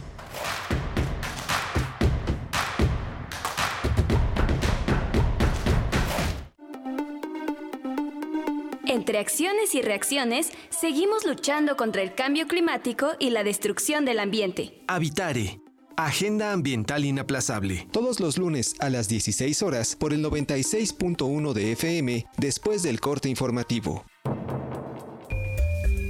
El cambio es bueno, pero el cambio de conciencia es fundamental. Radio UNAM. Experiencia sonora. Durante 31 años junto al INE hemos abierto la puerta de la democracia. Cuando cumplimos 18 y empezamos a elegir. Cuando nos cambiamos de casa y decidimos en nuestra nueva comunidad. Cuando llega la hora de salir a votar. Cuando somos funcionarias y funcionarios de casilla. México es nuestra casa y está hecha con la participación de todas y todos. Llevamos 31 años uniendo a México con un solo fin, que todas y todos ejerzan su derecho a decidir libremente. Mi INE nos une. Entre tu mente y el corazón tienes una herramienta tan poderosa que es capaz de cautivar ambas al mismo tiempo. Es tu lengua. Radio UNAM te invita a dominar el miedo a los oyentes y explorar las posibilidades de las palabras en él. Curso intensivo para hablar en público y dominio de la voz. Aprende a transmitir tus ideas con claridad. Imparte Sergio Rued. Sábados de las 9 a las 12 horas a través de Zoom. Del 25 de junio al 23 de julio. Informes e inscripciones a cursosrunam.gmail.com. Hay literalmente un mundo de diferencia entre abrir la boca y hablar. Radio UNAM. Experiencia sonora.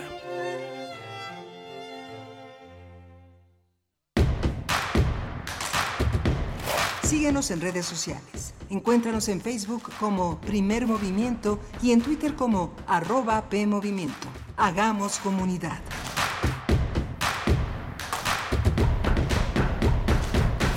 Ya son las 9 de la mañana con un minuto y regresamos a primer movimiento, a la tercera hora de primer movimiento. Venimos eh, desde las 7 de la mañana, 7 y un par de minutos, eh, con, esta, eh, con esta enorme tarea de vincular las radios universitarias en lo que se puede hacer en esta gran red universitaria de radiodifusión. Estamos, eh, hoy está Andrés Ramírez en los controles técnicos, allá en Adolfo Prieto 133, en la Colonia del Valle, donde tiene lugar la realización de Radio UNAM y de Primer Movimiento. Está Rodrigo Aguilar en la, en la producción ejecutiva, Violeta Berber en la asistencia de producción y mi compañera Berenice Camacho en la, en la conducción de este programa. Buenos días, Berenice. Buenos días, Miguel Ángel Quemain, nueve con dos minutos. Les saludamos, les saludamos iniciando nuestra tercera hora de transmisión. Estaba leyendo los comentarios en redes sociales eh, de la participación que tuvimos con Alma Rosa Amador Iglesias, un seguimiento a la situación en Ucrania, ahora con la intención de adherirse a la OTAN por parte de Finlandia y Suecia. Hay que decir que, bueno, un detalle, un detalle no menor, son mm, en cada país eh, una mujer es la que dirige como primera ministra, tanto en Finlandia como en Suecia. Y tenemos varios comentarios al respecto. Dice Rosario Durán Martínez, Rosario Durán Martínez dice, Estados Unidos es quien ha presionado para su adhesión a la OTAN. Finlandia sí es vecino directo de Rusia. Suecia no está tan cerca, pero como se oye, Estados Unidos necesita el dinero, pero como se oye, Estados Unidos necesita el dinero eh, que puedan tener por la venta de armas para ayuda a su economía. Nos dice Rey Guillermo, la OTAN es el brazo armado de las corporaciones transnacionales, claro, tienen a sus pies las poderosas corporaciones de comunicación globales. Rusia defiende sus recursos. El destino manifiesto de la OTAN es reinar en todo el mundo, es lo que nos dice eh, R. Guillermo. Pues ahí está, ¿no? El, como decía Alma Rosa Amador Iglesias, el, el telón de fondo, pues es eh, está la cuestión en Ucrania, pero son muchas más cuestiones eh, relevantes las que se están debatiendo en ese territorio, en ese conflicto y una oportunidad, mm, me parece parece que no aprovechada para redefinición de Europa, del bloque europeo, pues que antes de esta cuestión en Ucrania o de este mm, reciente capítulo que se ha traducido en, en, una invasión por parte de Rusia, pues antes de ello ya Europa venía con muchas dificultades de cohesión y no parece haber quien tome la batuta, no parece haber un liderazgo fuerte, importante para repensar a la Unión Europea, para repensar al bloque europeo. Me parece que ahí pues podríamos también tener elementos de, de para, para considerar en este conflicto. Miguel Ángel, ¿cómo lo ves? Sí, es muy interesante. Yo me estaba acordando, Berenice, de la canción de Leonard Cohen que dice, First we take Manhattan, then we take Moscú. Primero tomaremos Manhattan y luego tomaremos Moscú. Toda esta visión también que está cerca de lo, de lo apocalíptico, pero aunque no tiene una frontera con Suecia, la guerra, todo empieza a finales del siglo XIX en Suecia, en la, en la Suecia a la que Rusia le arrebata una parte significativa del territorio y es el puente con Europa, una, una, una ciudad como San Petersburgo, desde donde se mira Europa, eh, una ciudad que fue levantada en el en, alrededor de 1700 y cachito 1705 1703 y que se constituye como el puente de Europa. Y eso lo, lo constituyeron gracias a que tomaron Finlandia y que Finlandia se puso de alguna manera a los al servicio de toda esta Rusia zarista que conservó el socialismo. Es una parte muy interesante muy paradójica Finlandia es una ciudad, eh, Helsinki es una ciudad en la que es como un, como un San Petersburgo eh, chiquito, es una cosa que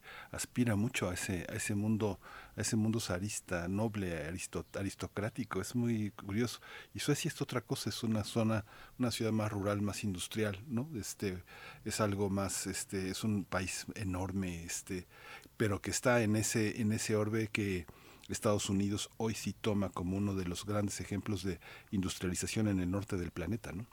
Sí, y bueno, la, el bloque europeo que pues siguen, siguen reactivos, reactivos ante la circunstancia, eh, de nuevo no se observan liderazgos y siguen bajo la égida de los Estados Unidos, bueno, en un conflicto eh, todavía más grande que es la eh, cuestión con el conflicto con China, Estados Unidos y China, finalmente ahí mucho se está cristalizando en la cuestión de ese conflicto respecto a Europa. Nos dice Rosario Durán Martínez, yo no sé finlandés, pero se escucha muy parecido al sueco, aunque si visitan Finlandia pueden ver más la influencia ortodoxa en sus templos, cosa que no hay mucho en Suecia. Gracias, Rosario Durán Martínez, por estos comentarios y bueno, a todos los que están escribiendo y que se acercan a redes sociales a enviar eh, comentarios, a saludarnos a través de ese espacio sociodigital.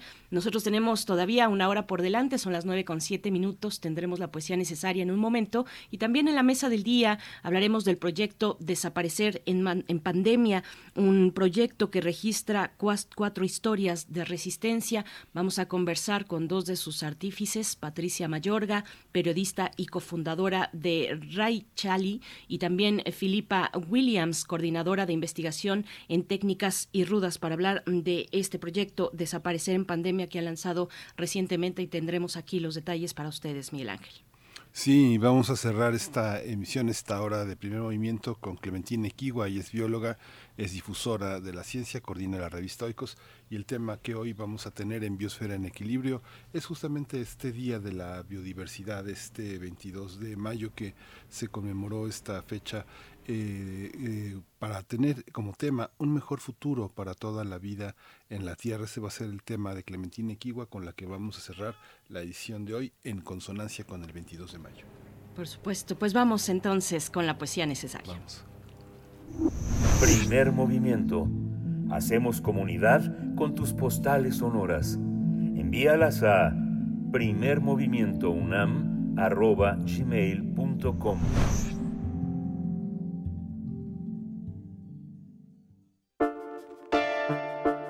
Es hora de Poesía Necesaria. Hoy les comparto poesía del hombre de los muchos nombres o de los muchos heterónimos, para ser precisos. Fernando Pessoa, escritor portugués que nació en 1988 en Lisboa, desde sus primeros poemas, poemas de infancia, muy, muy joven, empezó a escribir poesía. Ya desde, desde esos tiempos los rubricaba con algún nombre distinto, varios de hecho nombres distintos. Y bueno, eh, lo que vamos a escuchar, este poema no tiene título, tiene un número, eh, forma parte del libro 90 Poemas Últimos, publicado por Hiperión, y es el poema número 30. Así es que vamos con él, poesía de Fernando Pessoa para esta mañana. No digas que, enterrado, ya no siente el cuerpo, ni que el alma eternamente vive. ¿Qué sabe tu ignorancia? Bebe. Solo es cierto la nada del presente. Tras la noche se alza el remoto oriente, con un aire de algo, de algo ignoto. Frío el amanecer. Yo, de la nada, de mi sueño ignorante broto. A quienes buscan, buscar deja. A quien busca buscar, creer que busca bien. ¿Qué tenemos con Dios y Él con nosotros? ¿Qué tiene con un ser que ver los otros? Paso de un sultán a otro esta ciudad, pasó de un sultán a otro esta ciudad, y ahora, ahora la vida en realidad durará en ella mientras ella dure, no nos dijo ni al sultán dio la verdad.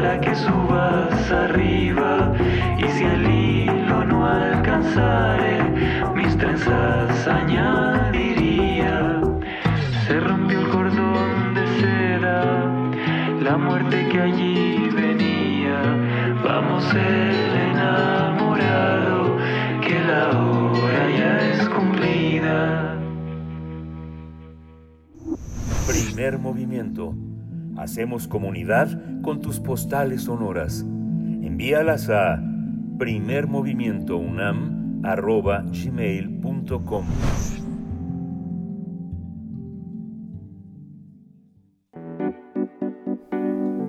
La mesa del día.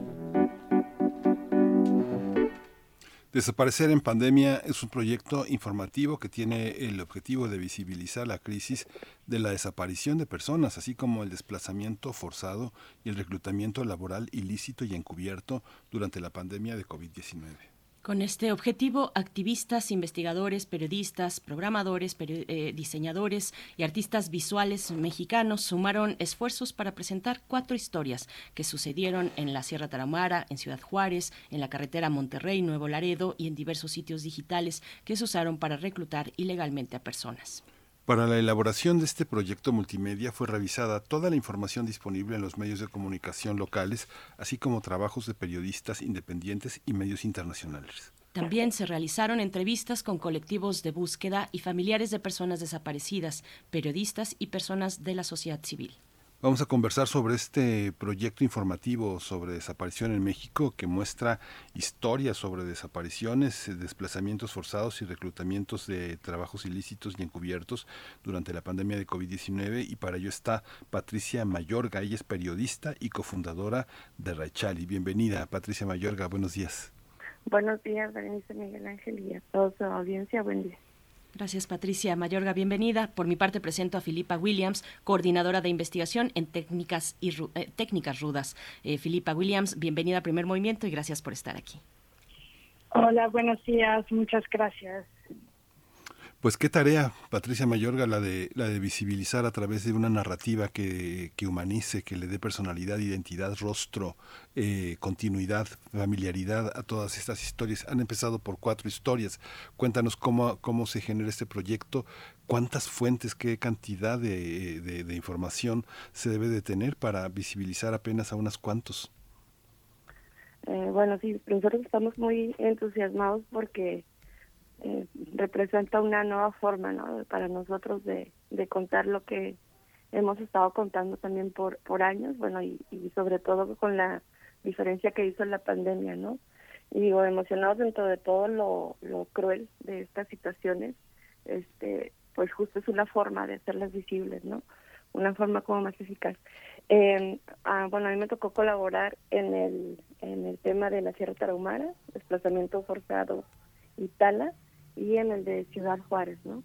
Eh, y bueno, sí llevó varios meses estar viajando, este, localizando a la gente desplazada a diferentes fuentes que no pueden ser visibles, pero que, pues porque están en el territorio y porque viven constantemente amenazadas, ¿no?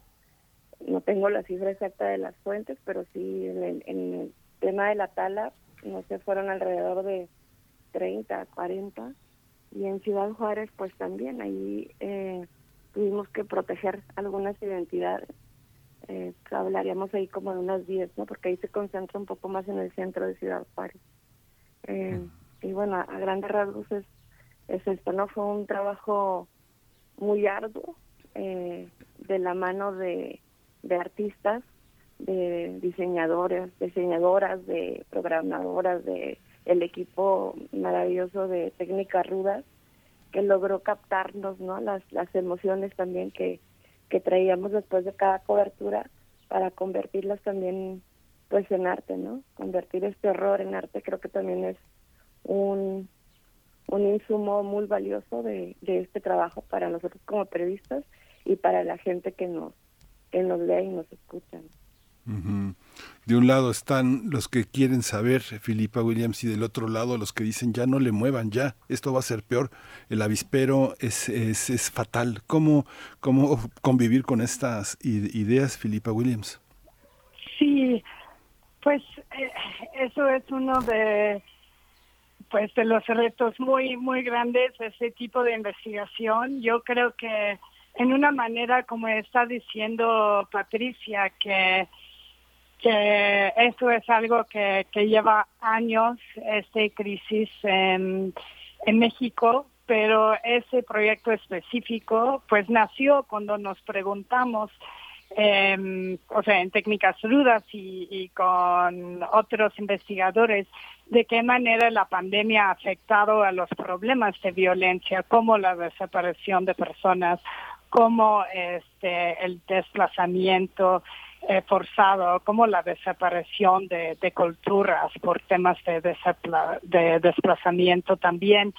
Y de allí empezamos a pensar en ese momento cómo podemos contar esas historias, historias que a lo mejor no salen en, en la prensa nacional o en los medios internacionales porque em, pues a veces que son en comunidades eh, como en la Sierra Taumarra, cuando, o sea, Raichali está haciendo un gran trabajo reportando allí, pero que no salen tanto esas historias. Y cómo podemos buscar una manera también de hablar con con nuevas personas, de, con nuevos oyentes, eh, de transmitir esas historias no solamente a través del texto, pero de sensibilizar también a audiencia, audiencia sobre eh, pues esa crisis y también específicamente durante estos como dos años, durante la pandemia,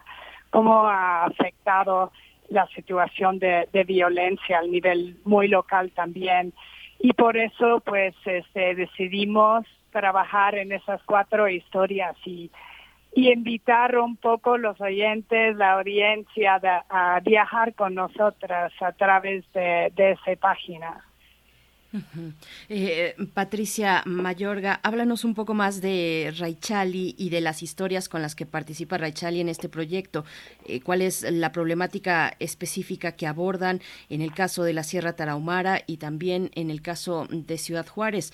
Son, son historias de resistencia atravesadas por el flagelo de la desaparición que, que trasciende a la pandemia, pero que de alguna u otra manera se han agudizado o dificultado en medio de esta cuestión sanitaria. Patricia, cuéntanos un poco de, de Raichali y estas historias.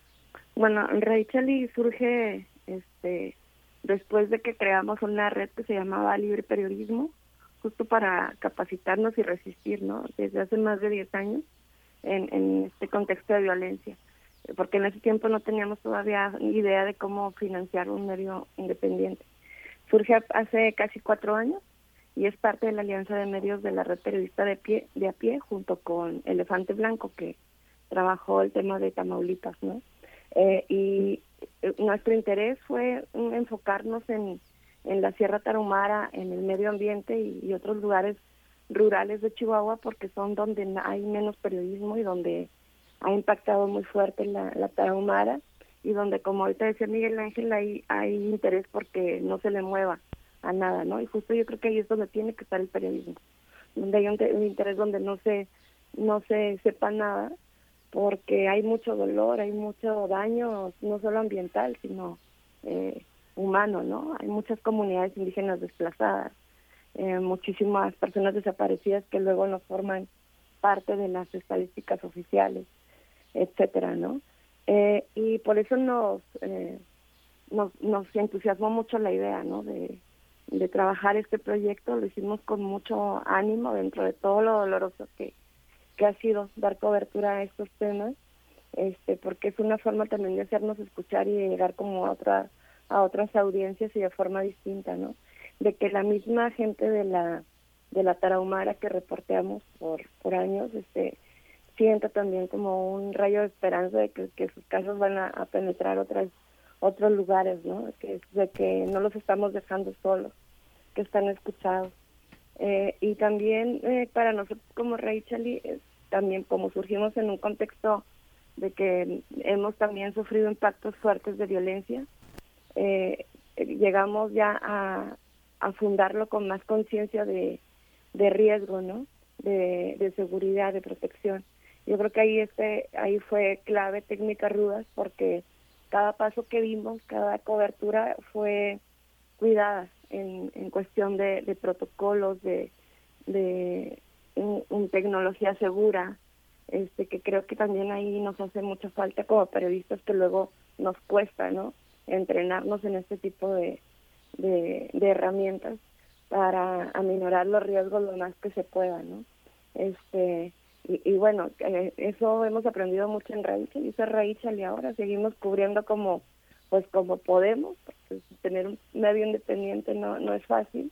Y, y bueno, este tipo de proyectos nos, nos confirman que, que es lo que queremos hacer y es lo que tenemos que hacer. ¿no? Este, a grandes rasgos es Rachel. Y Rachel significa palabra en idioma rarámuri y es, queremos transitar hacia un periodismo intercultural, que no seamos solo un periodismo extractivista, ¿no? que saquemos información de la Tarahumara, sino que le regresemos también a la Tarahumara y a las audiencias Raramuri eh, y a mestizas y de las otras tres etnias que hay allá, que le regresemos eh, un poco de lo que sabemos hacer y de todo lo que nos dan, ¿no?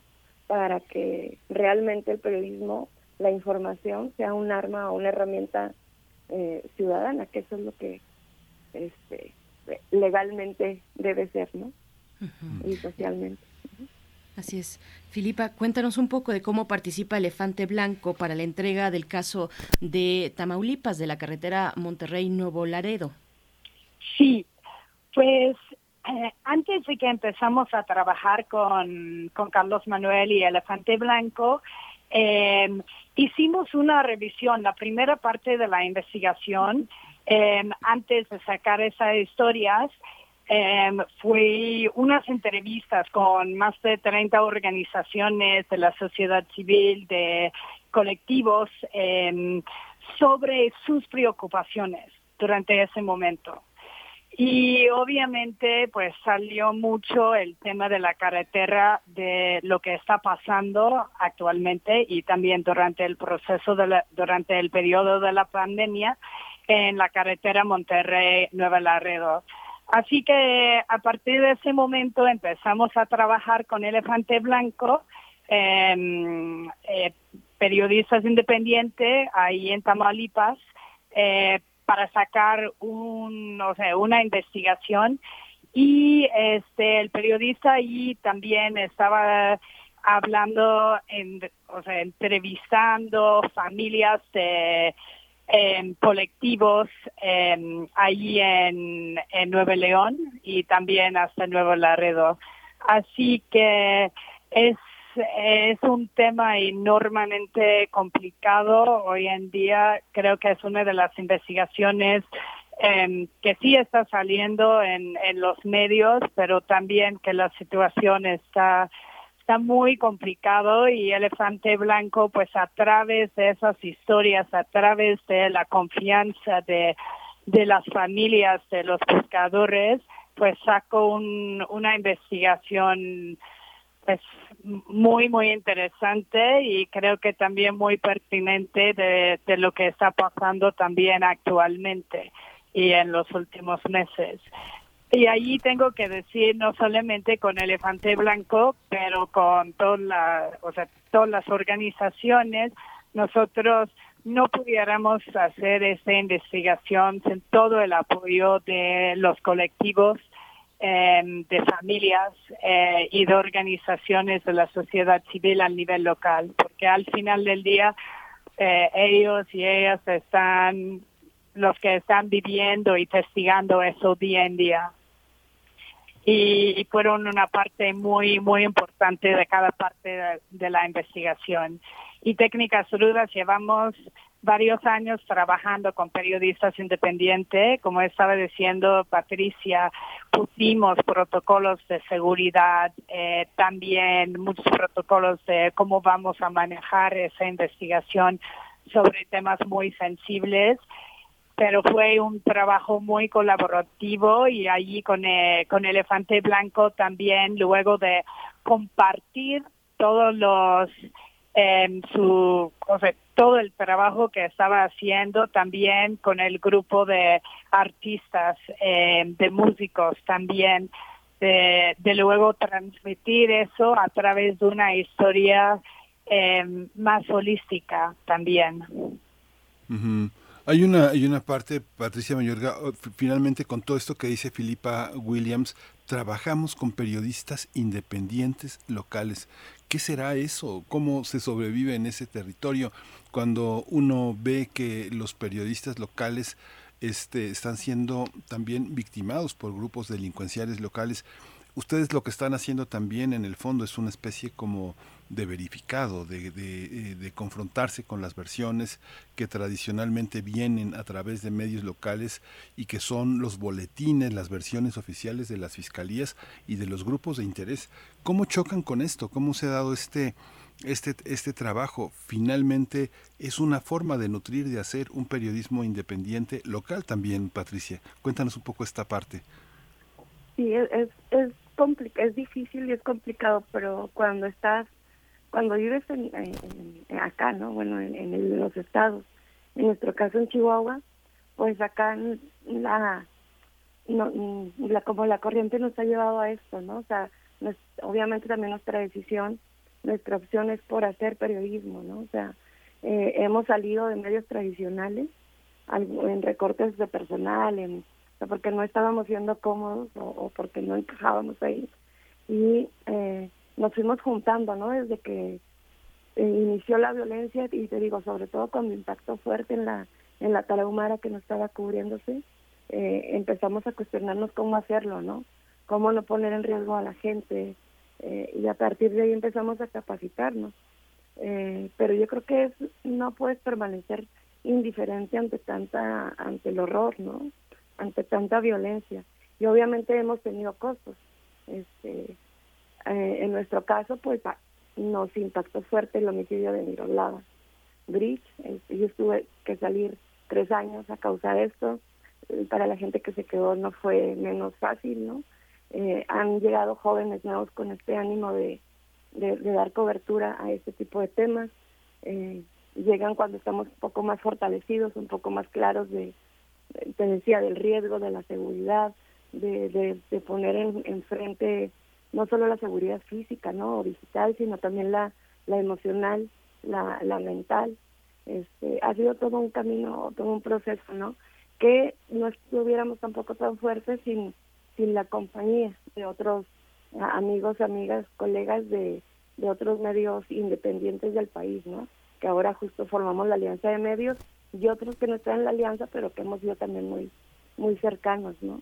Que hemos crecido, nos hemos capacitado juntos, hemos llorado, reído de todo, ¿no? O sea, no es fácil hacer periodismo independiente en México.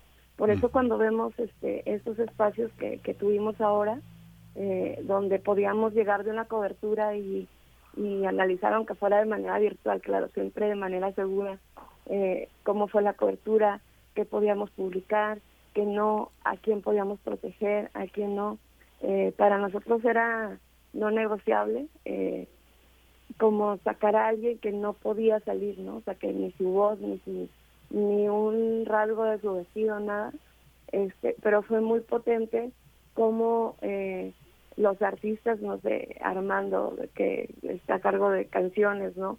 O la ilustradora, o los videos que armaron, eh, cómo tejieron, cómo captaron estas sensaciones que traíamos, eh, por decir, de Juárez. Este, a mí me preocupaba que, o sea, pues sí, Juárez es terriblemente violento durante años, pero es una ciudad también para mí fascinante por su gente, ¿no?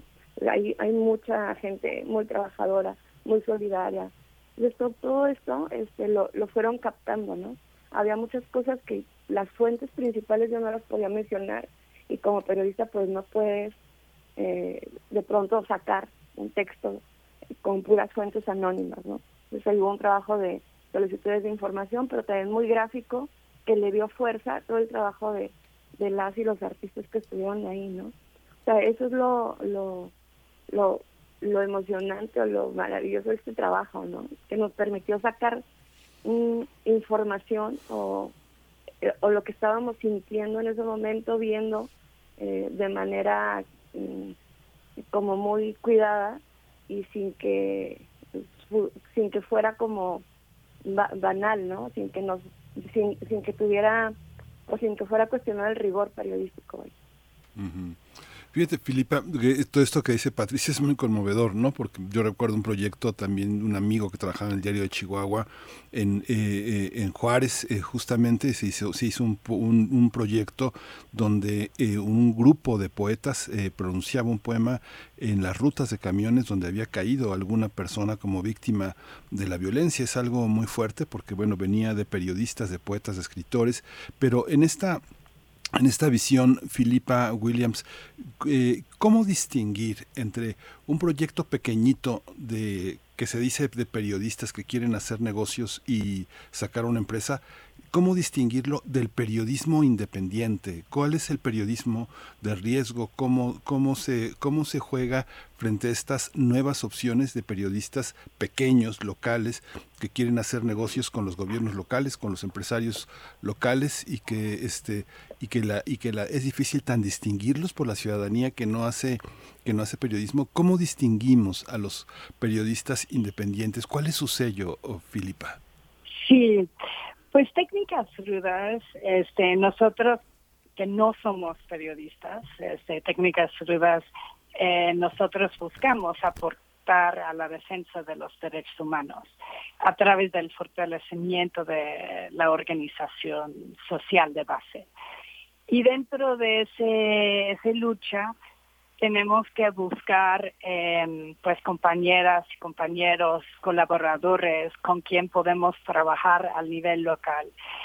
Y allí, dentro de ese proceso, eh, y sí es un proceso largo, pero dentro de un proceso de investigación, por ejemplo, Raishali llevamos eh, varios años colaborando con el equipo allí. Entendemos su manera de investigar, de reportar, em, que el hecho de que la defensa de, los derechos humanos y también eh, pues la lucha por las comunidades en la Sierra Tahumara, la que ellos buscan una manera también de compartir esas historias que realmente, como está diciendo, que hay muchos periodistas que están compartiendo historias para una empresa extractiva o algo, pues esas historias nos comparten la versión muy humana de lo que está pasando. Yo soy una investigadora, así que obviamente siempre tenemos que poner una metodología de hacer un análisis de revisión en muchas fases antes de publicar cualquier cosa. Y en ese caso, eh, justamente el hecho de que no había mucha data sobre ese tema de violencia en la pandemia cuando empezamos el proyecto, decidimos que queríamos dar voz a esas comunidades y lo que estaba pasando en ese momento y queríamos trabajar con periodistas donde nosotros tenemos mucha confianza en todo su trabajo, en su metodología, en cómo ellos y ellas protejan sus puentes y trabajan al nivel local. Y allí creo que tengo que decir algo, que esa investigación, o sea, también es una colaboración con la Deutsche Welle Academy, eh, una organización alemana dedicada a, la libertad de, de prensa, así que también ellos este, nos apoyaron con, con muchos elementos de, de la investigación. Pero sí, exactamente como están diciendo, eh, como grupos de investigación, eh, estamos técnicas rudas aquí en la Ciudad de México y en Puebla y siempre buscamos trabajar eh, con organizaciones que también tienen esa misma manera de poner la lucha de defensores de derechos humanos ahí en el centro de, su trabajo. Y eso es exactamente la manera de que los periodistas en cada organización pues trabaja con, con las familias, con buscadores, con los colectivos también.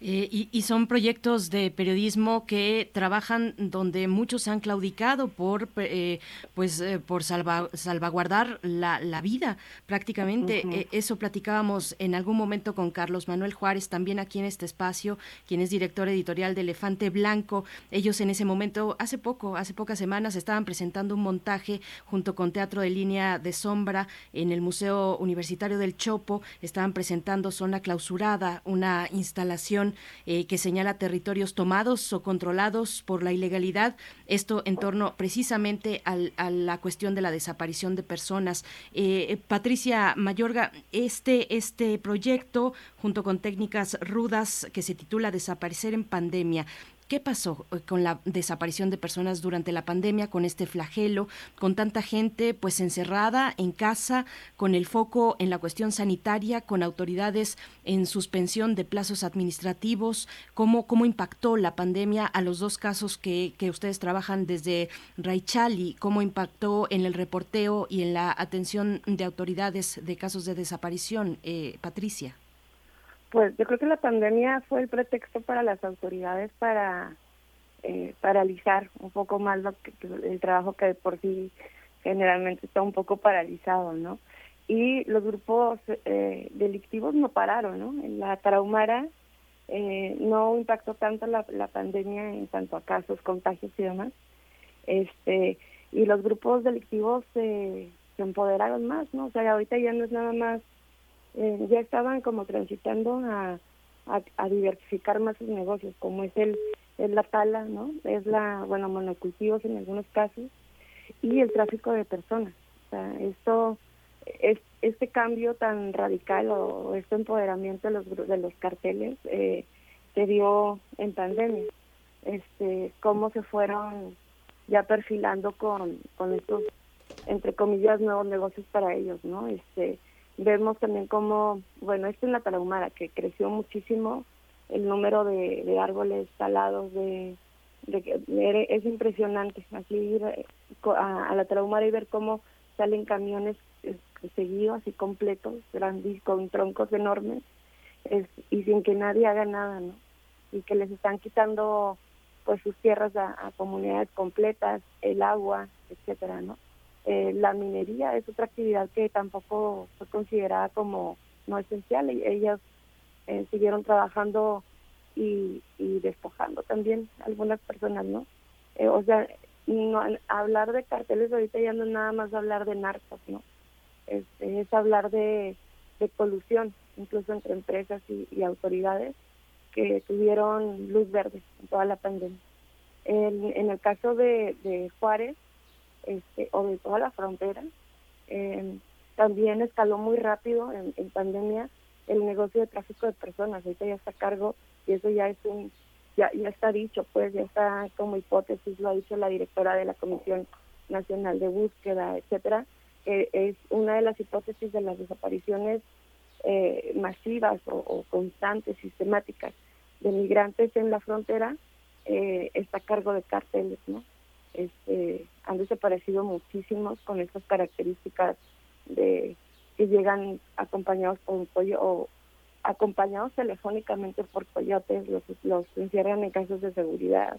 Nos ha tocado ver cómo rescatan, no sé, el año pasado, 340 guatemaltecos de Ciudades Chihuahua, este, que también iban hacia la frontera, estaban esperando que les dieran indicaciones para irse en un Uber, en un Didi, en un eh, en alguna otra aplicación que los llevara hasta la frontera y poder pasar, ¿no?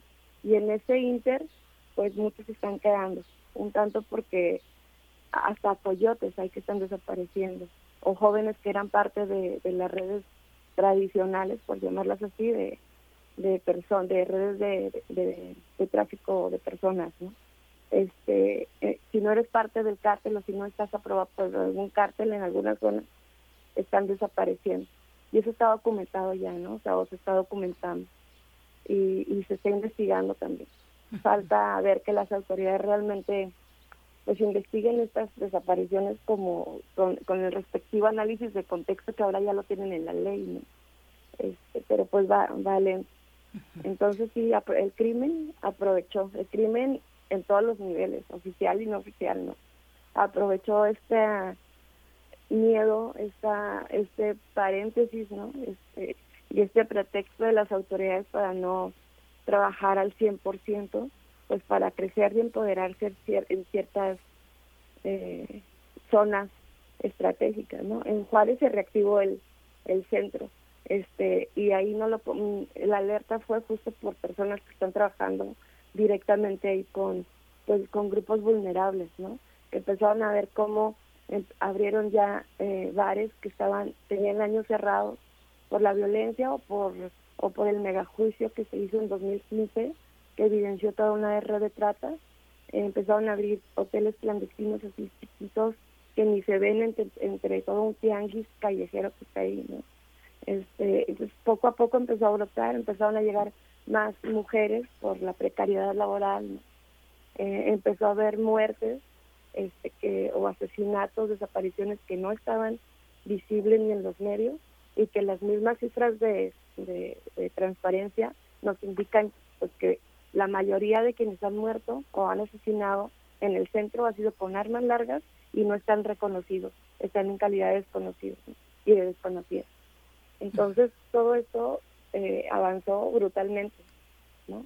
Justo en pandemia, mientras estábamos como adormilados.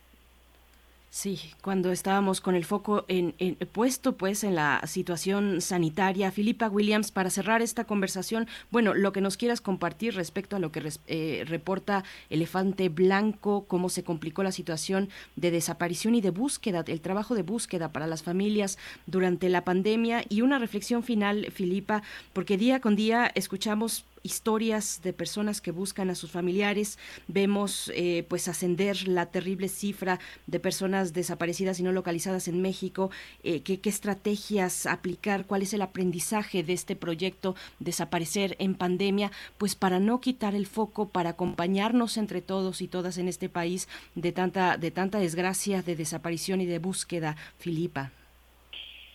Sí, Creo, creo que una pregunta muy importante que nosotras estuvimos preguntando durante ese proyecto también es que no solamente si aumentaron o disminuyeron los reportes de casos, pero también cuál es el perfil social de las personas que están desapareciendo, cuál es el perfil profesional de las personas que están desapareciendo, cómo, con, cómo podemos conocer más sobre esas personas y sus historias antes de su desaparición.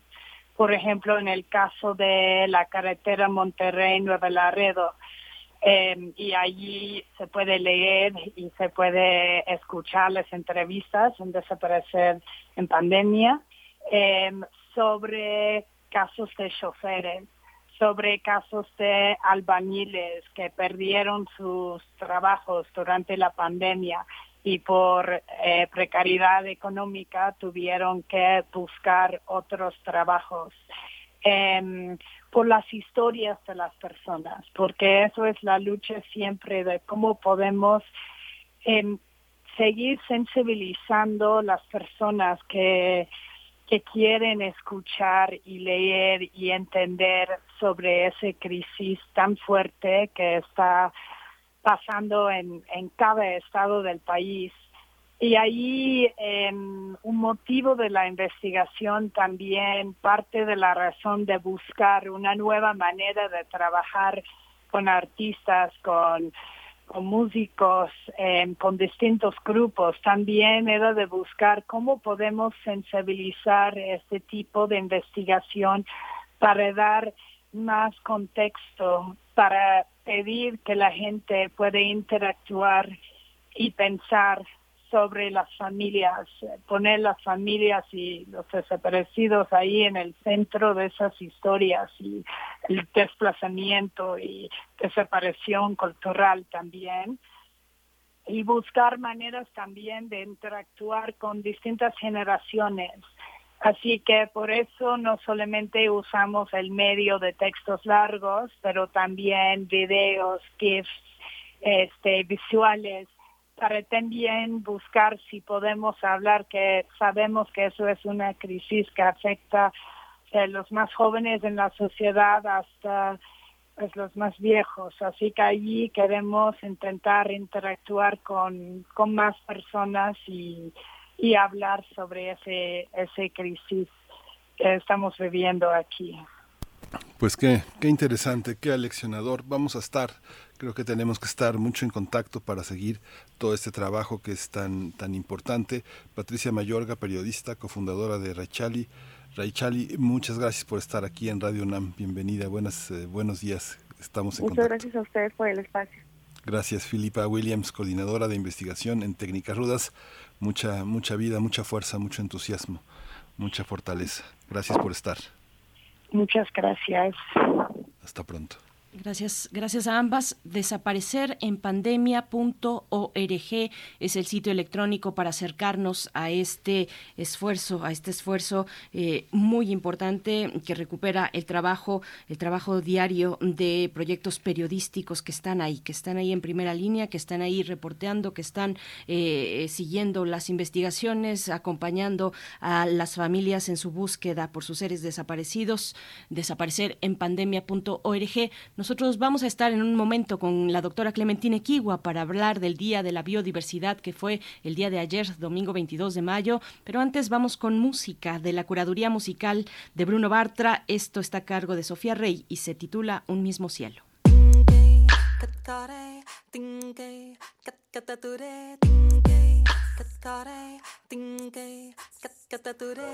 Un mismo cielo nos ve a los dos, un mismo cielo. Un mismo cielo nos ve a los dos, un mismo cielo. ¿Quién sabe cuándo te vuelva a ver? ¿Quién sabe cuándo?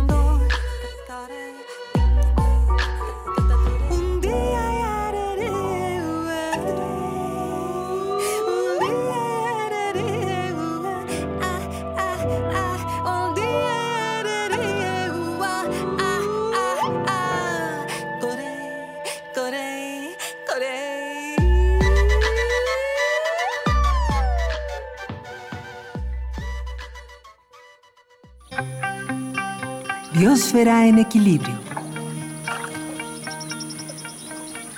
Día de la Biodiversidad, 22 de mayo, el día de ayer precisamente. Un mejor futuro para toda la vida en la Tierra es el, tema de esta mañana con la doctora Clementina Equigua. Ya está aquí con nosotros. Ella es bióloga y doctora en ciencias por la Facultad de Ciencias de la UNAM, divulgadora desde el Instituto de Ecología, también de esta casa de estudios. Doctora Clementina Equigua, bienvenida como siempre. Feliz lunes, ¿cómo estás? Muy bien, muchas gracias.